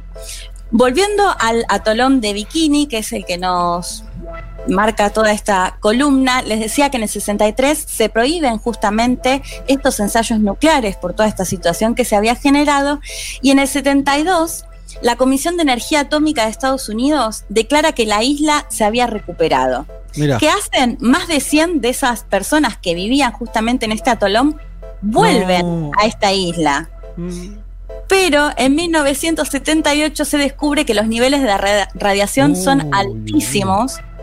Y Vale Carbone, si le parece, le escuchamos el último audio, nos explica muy bien qué es lo que pasa con esta población que se tuvo que ir de las islas, de la isla para las pruebas nucleares, que le dicen, podés volver, está todo bien, no pasa nada, vuelven unos años y se tienen que ir nuevamente. La escuchamos a Vale Carbone.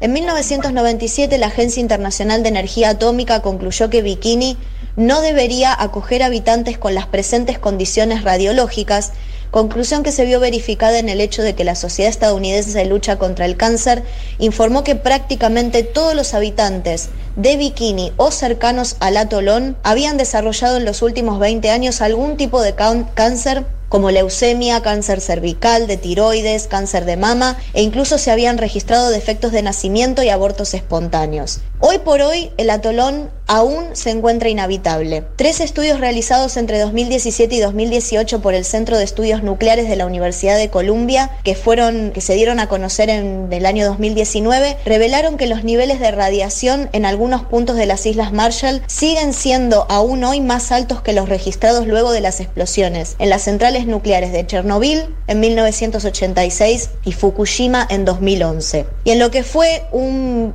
verdadero golpe para el movimiento de nativos que aún hoy luchan por regresar a sus lugares de origen, el estudio concluye que a menos que se ponga en marcha un proyecto sistemático de limpieza de la contaminación para remediar la situación ambiental y del que Estados Unidos se ha desligado por completo, los niveles de radiación en el atolón de Bikini son demasiado altos para que alguna vez pueda volver a ser habitado. Bueno, Sí, clarito. ahí la escuchábamos a, a Vale Carbone. O sea, no solo que la población que volvió a las islas contrajo todo tipo de cáncer, sino que también las poblaciones de las islas cercanas. Y el, el dato más grave creo que tiene que ver con lo que dice al final, ¿no? Que estos estudios demuestran que si no se hace una limpieza a fondo, estas islas no Mm. van a poder volver a ser, este atolón no va a poder volver a ser habitado nunca más, porque serían cientos de miles de años. Claro. Eh, y sobre todo esto, porque como decíamos antes, todos vimos esta serie de Chernobyl, más o menos todos escuchamos hablar de Fukushima, pero me parece que bastante menos se habla de este atolón de Bikini, que tiene muchísima más radioactividad que Chernobyl y que Fukushima. Como les decía después en las redes sociales, les voy a dejar algunos documentales que pueden ver si este tema les interesa. Acá eh, me pasaban uno, Daf- Daphne Steso me decía que The Coming War on China eh, es imperdible, yo no lo vi, pero confío mucho en ella. Y después les voy a dejar algunos otros documentales que pueden ver sobre todo justamente esta historia de las pruebas nucleares, que como les decía, no solo se hicieron en las Islas Marshall, sino que se realizaron en otras partes, pero me parece que puntualmente con la radioactividad que quedaron estos atolones, creo que no ha pasado en otra parte del mundo. Eh, te leo algunos mensajitos en relación a, a lo que estuviste contando, Leti. eh, eh, eh, dice, hay, imágenes, dice Matías, de esas explosiones en internet Sí. y también eh, de la más grande de la historia por la URSS. Dice que, bueno, será otra explosión de esas, entre Sí. comillas, controlada. Eh, Neuquino dice, escuché que también el término bikini era por cómo quedaba la ropa de los maniquí después de las bombas en los ensayos. Eh, Todo muy sereno, ¿no? Sí. Ariel de Mardel dice: Francia hizo desastres similares en el atolón de Mururoa y Fangataufa. ¿Ves? Qué nombres, ¿eh? viene ahí de islas. Bueno, acá también a mí, Gles Mireles en Twitter me decía otro que es el polígono de Kazajistán, donde los soviéticos detonaron un promedio de 10 bombas atómicas por año entre 1949 y 1989. Eh, Flor dice: Muchísimas gracias, chicas, por el informe nuclear. Es inmensamente interesante. Waldo dice: Hay un documental de bombas y pruebas nucleares que es una locura. Se llama The Bomb en Netflix. Son todas imágenes con música eh, de, de Acid. Mira vos. Eh, Quizás ya lo recomendaron, no, creo que no, lo- no nunca No. hablamos de eso, pero marida bien con tu columna eh, ese documental. Aunque no sé si Hoy es quedaría- domingo para ver bombas. ¿Cómo están porque si todo el documental es una serie de bombas con música de fondo, más madera. Eh, No, quedás deprimida. Igual el nombre este de Coming War en China, el que dice Daphne Esteso que miremos, a mí ya me compró, de Coming War en China. Y si está en YouTube Sí, sí. aparentemente. Lo voy a ver. eh, eh, ¿Qué eh, más tenés ahí, Vázquez? ¿Cómo le gustan las columnas nucleares eh, a nuestros, a nuestros Sí. oyentes? Bueno. Ta, ta, tan, ta, ta, tan, na, na. Bueno, son mi programa de política internacional preferido, bla, bla. Ah. Muchas gracias, Caro. Sí. Eh, y Augusto insiste con esto. Para dar visibilidad a esto es que un diseñador le pone bikini al traje de baño. Bueno, parece que efectivamente todo esto del nombre del bikini a la bikini tenía que ver con las pruebas en, este, en esta isla. Sí, Eh, porque además, Fede, bueno, ahí lo comentaba alguno de los oyentes, esto de que se pueden ver las imágenes de los ensayos, y en esos mismos ensayos y en estos documentales se puede ver cómo eran directamente, incluso hasta heridos o recibían, digamos, como eh, parte de estas pruebas nucleares se veían heridos también quienes vivían en las cercanías. Imagínense que son explosiones inmensas. Bueno, si ven alguno de los documentales lo van, a poder ver mejor y entenderlo mejor también. Eh, y un oyente pregunta, ¿qué es un atolón? Porque siempre hay, preguntas de todo tipo. Bueno, es una isla chiquita, eh, es como, como un arrecife, ¿no? Claro, Eh, y forma parte de bueno todo este archipiélago y de las Islas Marshall. En Ahí- estos casos. Sí, como explicaste bien al principio de la columna, en medio del Océano Pacífico. Bueno, como siempre, recontra interesante la columna de Leticia Martínez. Un mundo de sensaciones. Vázquez, Carg, Elman, Martínez. Ver las cosas desde un rincón del mundo te da otra perspectiva.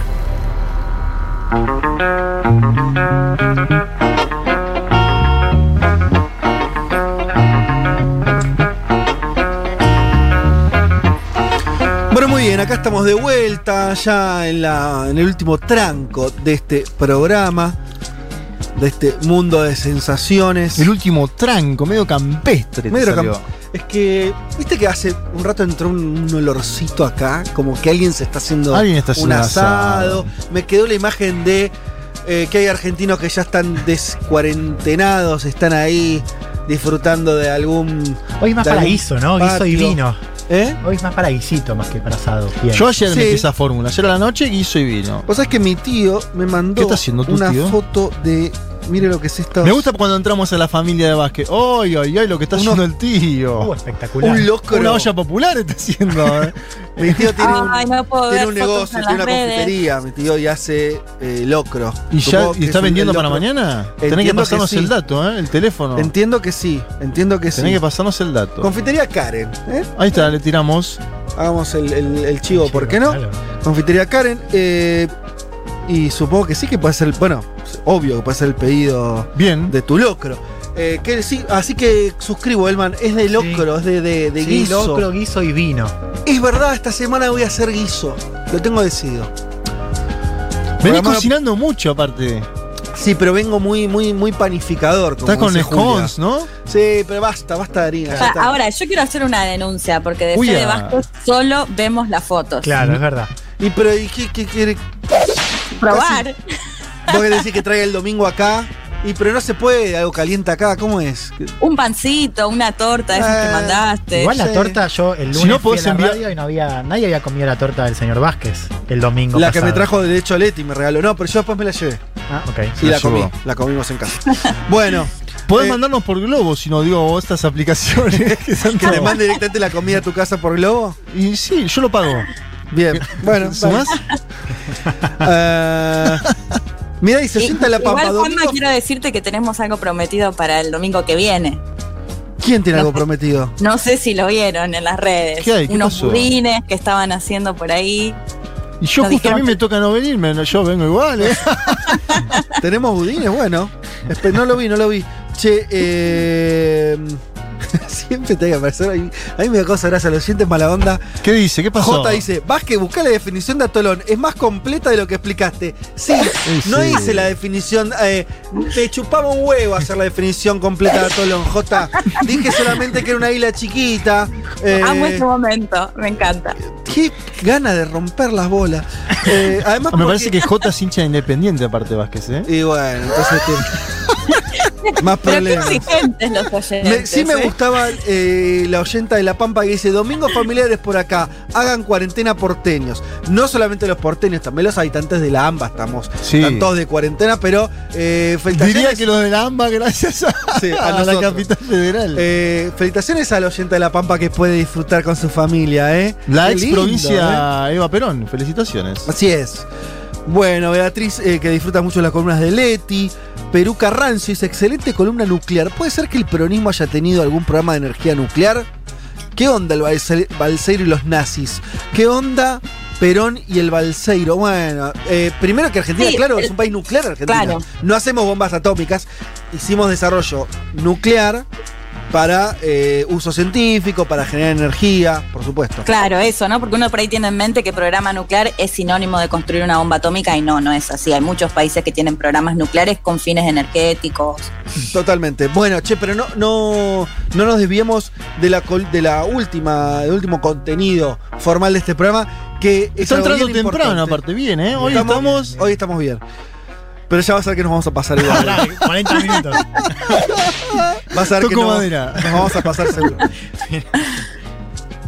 Eh, ¿Qué tipo malhumorado? Responde J. Bueno.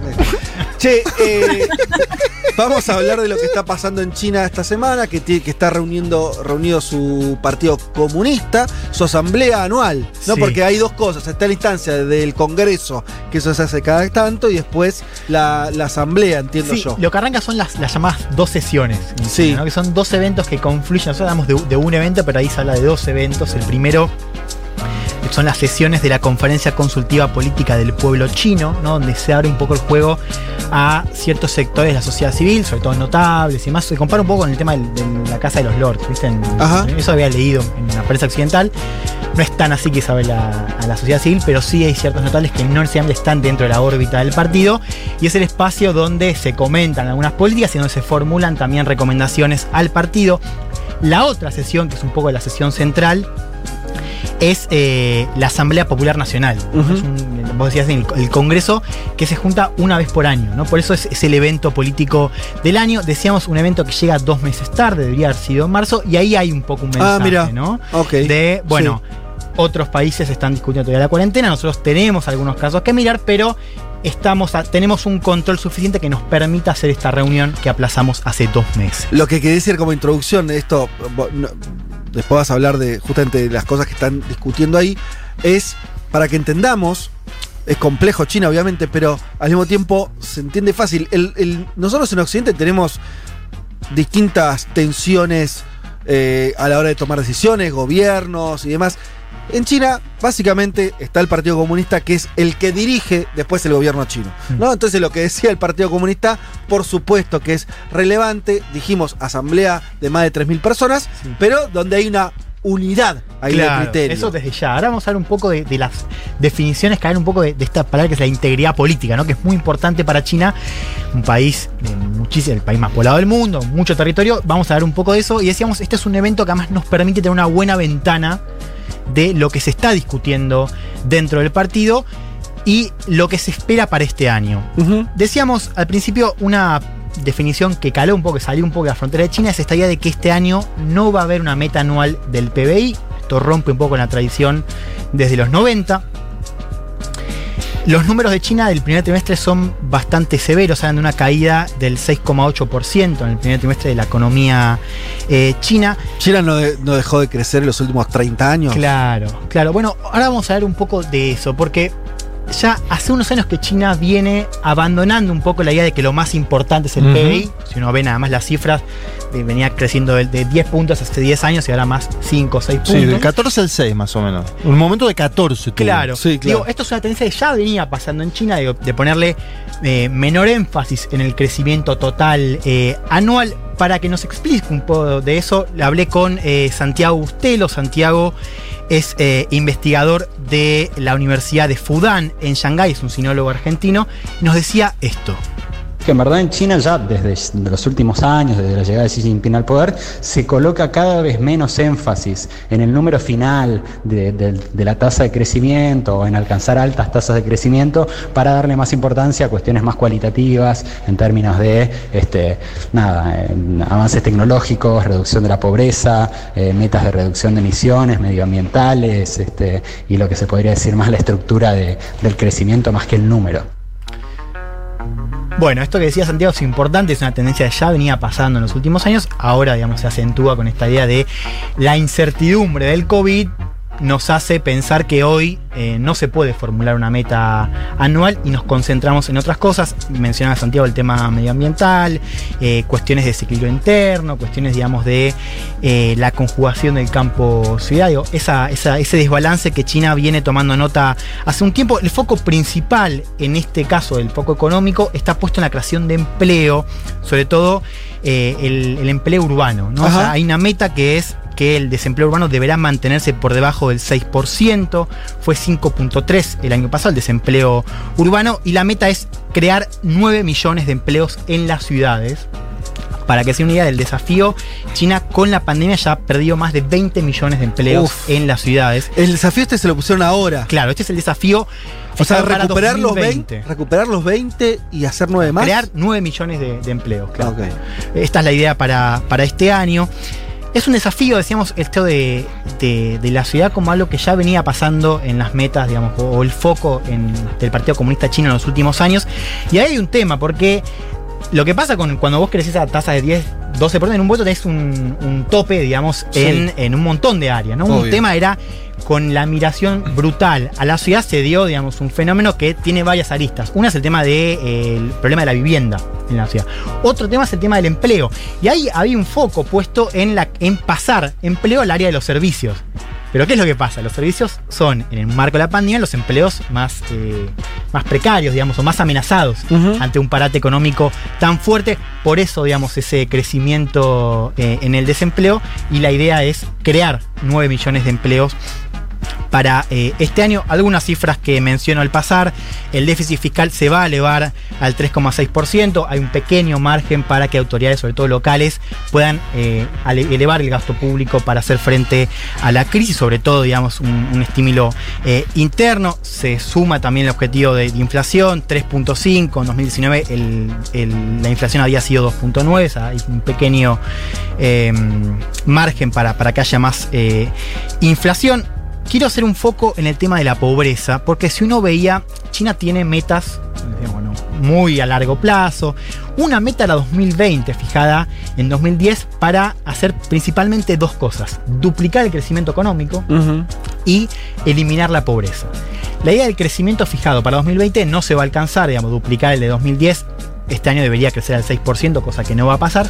Ah, sí, la pandemia era realista, porque más o menos, o sea, por ahí, por ahí estaba- o iba Sí. a quedar cerca. Iba a quedar cerca, muy De cerca duplicar de, el- de el- duplicar eh, ese crecimiento fijado en 2010. Después hay otras metas a 2025, 2049, pero esta era una importante. El otro foco, el tema de la pobreza, ¿no? Que este Mm. es un tema que Xi hizo una bandera muy fuerte, me contaba Santiago del énfasis en Xi eh, en reducir la pobreza, sobre todo la pobreza rural. Tengo un audio eh, de, de Xi comentando en estos días sesiones un poco cómo enfrenta China el desafío de la pobreza, lo escuchamos.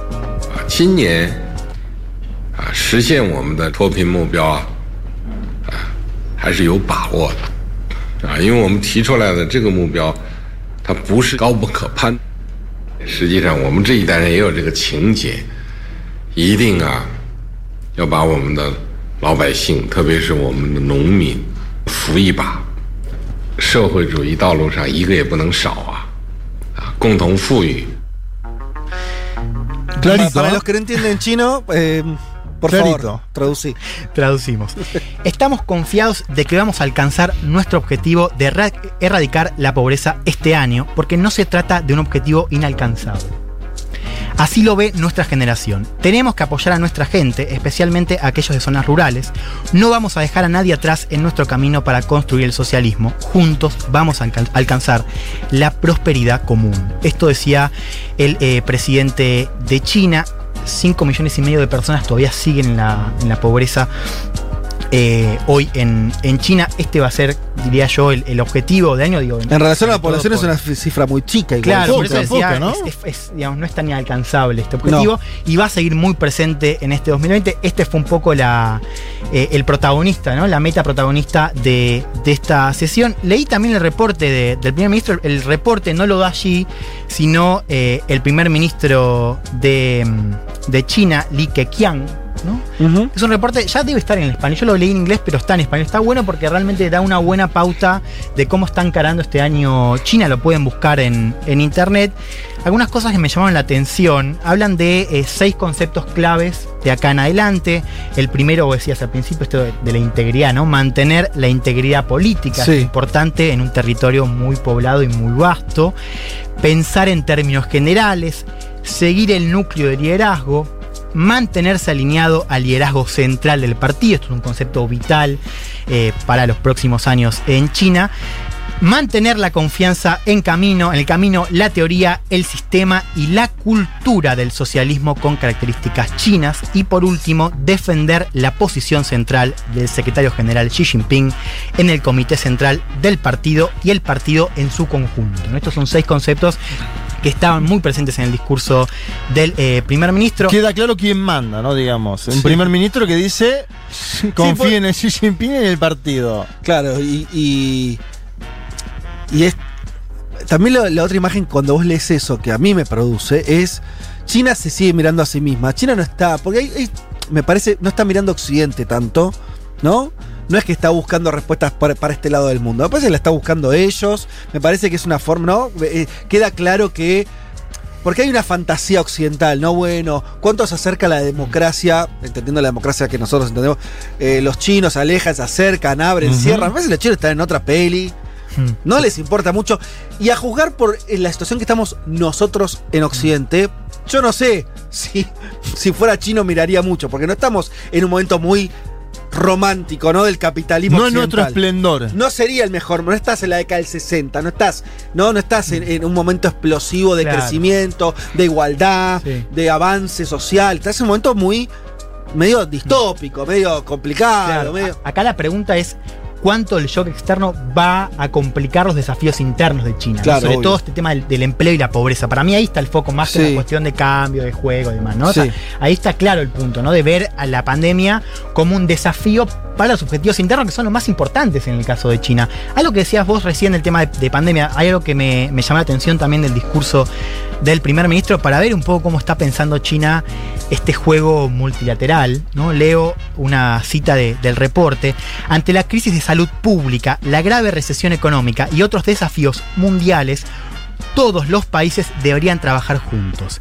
China está lista para trabajar con otros países para fortalecer la cooperación internacional en el control del COVID, promover la estabilidad en la economía mundial, avanzar en la gobernanza global, este es un concepto muy importante porque está, digamos, totalmente en jaque en este momento, y defender el sistema internacional con las Naciones Unidas en su núcleo y un orden internacional basado en derecho internacional. ¿no? Esto es un poco el, el concepto que pone a, la- a Naciones Unidas en el centro de esta cooperación eh, multilateral. Me parece que es un discurso fuerte porque Cuando Trump muestra un poco el juego de China a nivel multilateral, todavía con un orden que tiene y, y- y preserva instituciones del orden liberal, si Sí. querés, del siglo anterior. Y un énfasis muy marcado, y esto es algo que eh, los sinólogos, sobre todo, digo, me lo dijo Santiago, pero también me lo dice todo el tiempo Dafne Esteso, que está escuchando este programa, esta idea de el ascenso pacífico, ¿no? O sea, que China habla y volvió a mencionar en este reporte esta idea de buscar o seguir buscando un desarrollo pacífico, ¿no? Y promover la amistad y la cooperación con otros países. Hasta acá el eje económico del discurso. Quiero hacer brevemente un paso por el otro eje que despertó eh, mucha polémica, controversia en Occidente, que es la parte del discurso más asertivo, más nacionalista que se vio en esta asamblea, la, primera asamblea después de las protestas masivas en Hong Kong. Es la primera vez que China responde como partido de unidad a estas protestas y lo va a hacer aplicando una ley de seguridad nacional que ya despertó nuevas protestas y críticas eh, en la isla. Es una ley, decía al principio, mucho más severa que la ley de extradición que despertó una ola de protestas masivas y que duran todo el año. Si uno vio Hong Kong en el pasado, todo el año hubo Mm. protestas que siguieron también eh, con, la, lo- con la pandemia. Y esta es una ley que... es- Repongamos una cosa, que Hong Kong tiene ese estatus especial Claro. donde es, en algún punto, la isla de Hong Kong controlada por China es parte del territorio chino.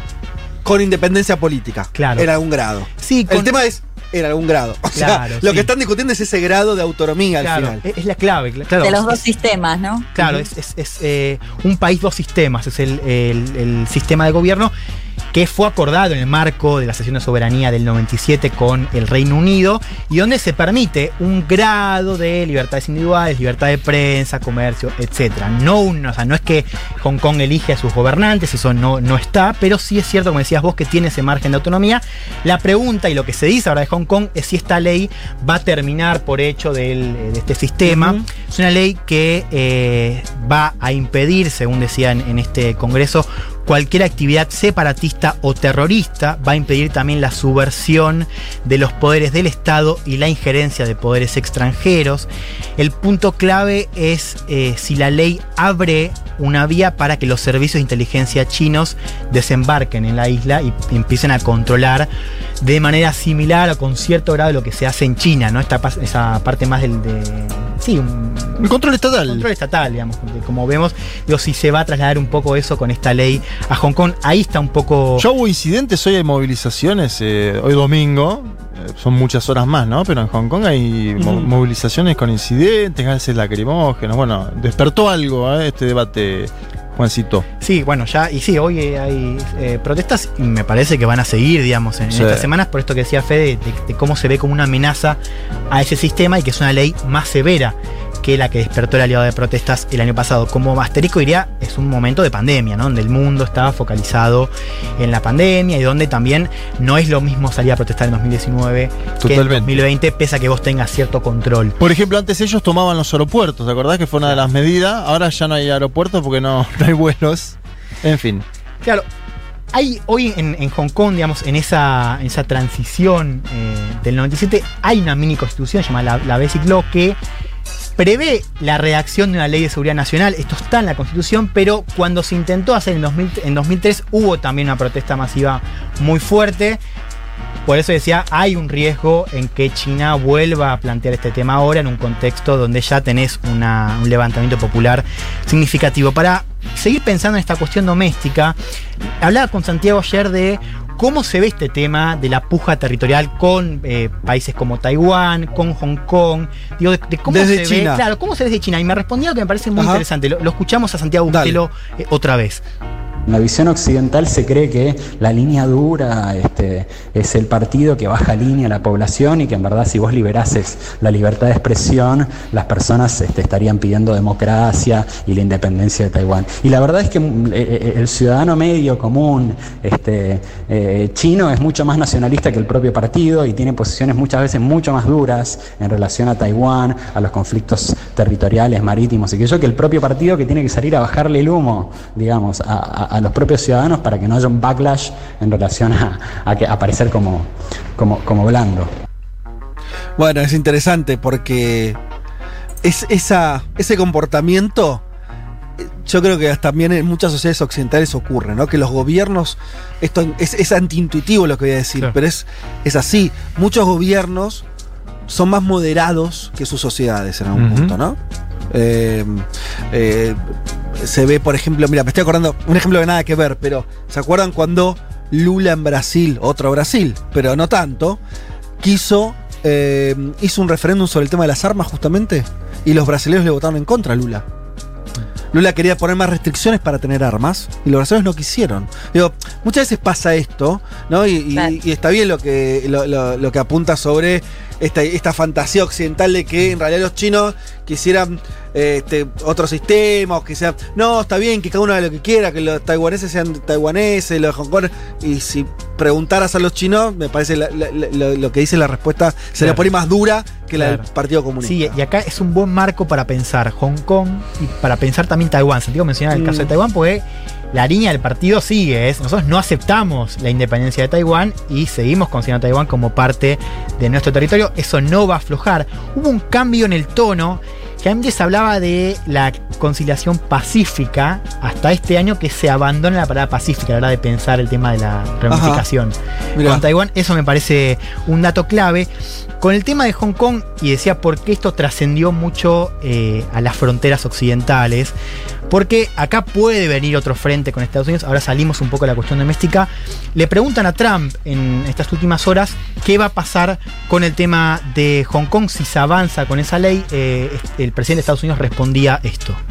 I don't know uh, what it is because nobody knows yet. Uh, if it happens, we'll address that issue very strongly. Bueno, más tirón, qué sé yo. No sabemos todavía lo que va a pasar, no lo vi. Siempre con el helicóptero Pero de fondo, ¿no? Si llega a pasar. Si, Si llega a pasar si- qué? Si, llega a, a aplicarse esta ley que se podría dar entre junio y agosto, según dicen. La ley eh, china sobre Hong Kong. Claro, la aplicación de esta ley que además vale decir. Se, va- se- se aplica o se aplica, no es que pasa por el, el- el Congreso de Hong Kong o la Asamblea de Hong Kong. ¿Sale o En sale? este caso, sale. Sí. Y, y Trump dice, si sale, nos vamos a ocupar seriamente del asunto. Así que pongo una- un asterisco ahí, qué pasa con esto, pero me parece que la clave y un poco lo que quería traer hoy es enfocarse en cómo está viendo domésticamente China su propia economía, sus vaivenes en el escenario internacional. Y esto hay que prestar atención, no solo porque China importa como escenario político interesante, grande y demás, sino porque la recuperación mundial de Va la a economía depender de China. va a depender en buena medida de lo que pase en China. Y va a depender de su mercado, del mercado interno chino, de lo que consuman los chinos, etcétera, etcétera. Bien, espectacular. Mirá, Mirá la hora. Mirá la hora, pero quiero leer mensajes. Perfecto. Solamente voy a leer mensajes para no terminar exactamente a las dos. Federico Vázquez, Juan Manuel Carr, Leticia Martínez y Juan Elman. Un mundo de sensaciones. De la invención de la rueda a las stories de Instagram.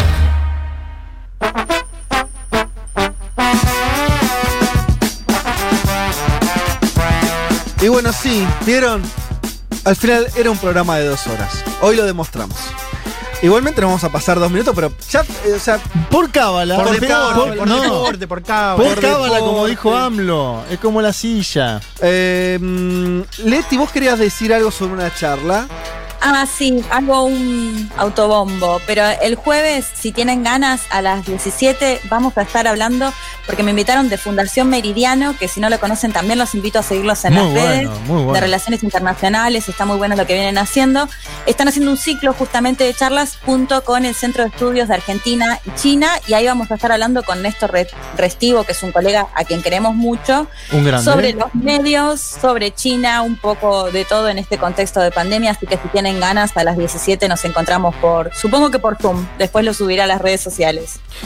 Perfecto, pasado el aviso entonces, leo algunos mensajes. Juancito dice, amo cuando Carla dice Juancito a Elman, es un abuelo atrapado en el cuerpo de un tío, dice un oyente.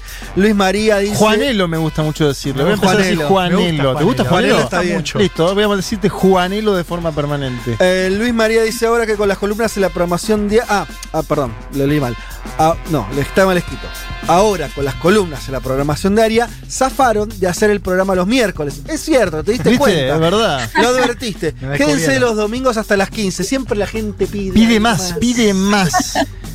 Pregunta para Elman. ¿Qué opinión te merece lo que dijo el canciller sobre cómo Estados Unidos esparce el virus político Epa. y que se nos viene una nueva guerra fría? Esto fue hoy, aparte. ¿Nos vamos a los bunkers o seguimos viviendo tranquilidad? ¿Se refiere ¿Al canciller argentino? No, no, no, al canciller chino. Ah, ok. Sí, sí, el tema de la nueva guerra fría, es verdad. Eh, fue eh, hoy, Hoy, hoy, hoy, hoy, hoy, hoy. Sí. Bueno, no sé si quieres opinar algo. No, yo pondría el foco en. o sea, hoy, digo, la, la escena que estamos viendo está el foco puesto en China y, y se habló poco de Estados Unidos, Sí. de respetar la primera fase del acuerdo comercial. Hoy se habló esto de. Digo, de, de- de- me parece que desde China está bueno pensarlo como, esto que decía al principio, cómo puede afectar a los desafíos internos de China y China, me parece que ahí lo que piensa es en reducir la tensión con Estados Unidos. O sea, China para sus propios desafíos internos, le conviene que la tensión desescale, ¿no? No le conviene seguir en la escalada con Estados Unidos. Yo Y diría al- eso. Y, y yo diría además que ya desde el año pasado estamos en una versión de guerra fría.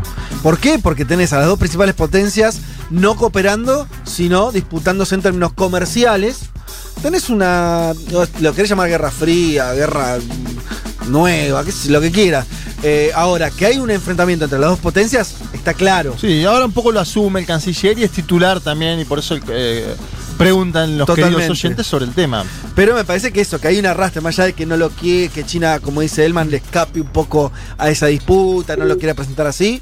eh, eso está ocurriendo y es, y di- diría algo más, que esté Trump de presidente, lo vuelve medio hasta caricaturesco, porque Trump le encanta pelearse con China, pero yo creo que hay una cuestión estructural. El que venga, vos hiciste una columna, Elman, sobre la cuestión de que los demócratas también están cada vez más antichinos, Claro. que el pueblo norteamericano está cada vez más antichino, lo cual ex- expresa esa cuestión estructural.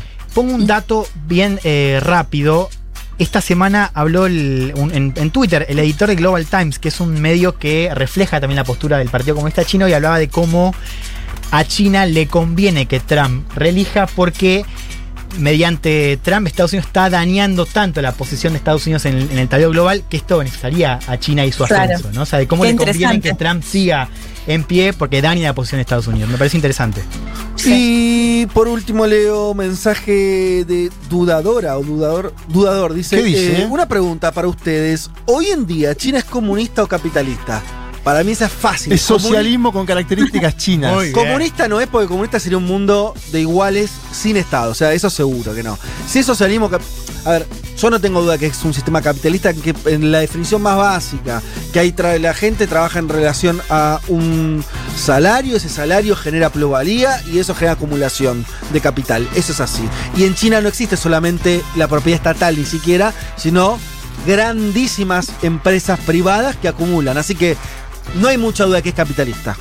Que está gobernado por un partido comunista tampoco hay muchas dudas. Y es ese híbrid- híbrido que los chinos llaman socialismo con características chinas, poner el mote que quieras, pero hay relaciones de índole capitalista que son las que fijan reglas eh, y eso me parece que es más o menos evidente. Dicho todo esto y siendo las 14.05, yo creo que uno puede decir que este programa Se fue, fue.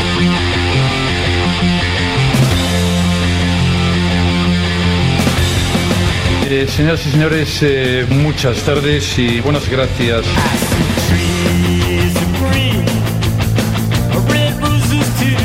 Así es.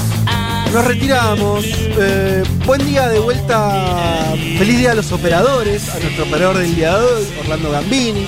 A nuestra operadora habitual que se está mudando, Lali Rombolá.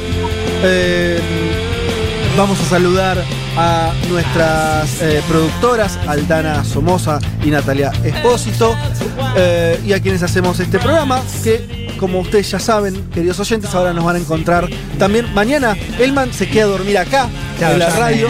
Me, porque- la camita ahí afuera. porque mañana a las 8 estás al aire, más o menos. 8. O sea que en unas horas nomás ya estás al aire. Eh, y al resto, como decíamos, lo van a encontrar a Juan Manuel Car en Segurola y Habana, día martes. Lunes y viernes, 14.30 horas aproximado. O sea que mañana te, te tenemos también Sí, lo tenemos a. Elman y a Car al aire. Y el martes a Leti, ¿no es cierto? En Crónica.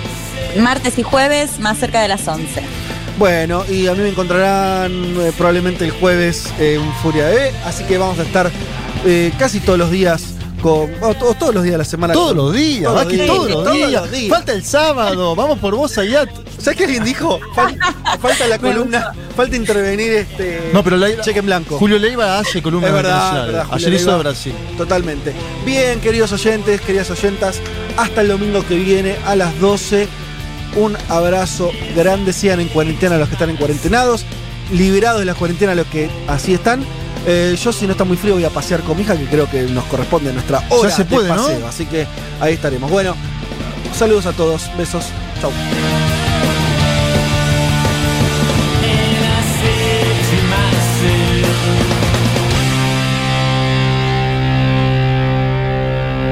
What a wonderful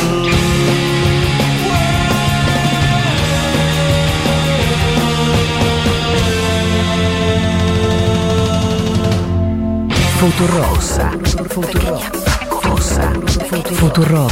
Las pequeñas vidas de la cosa.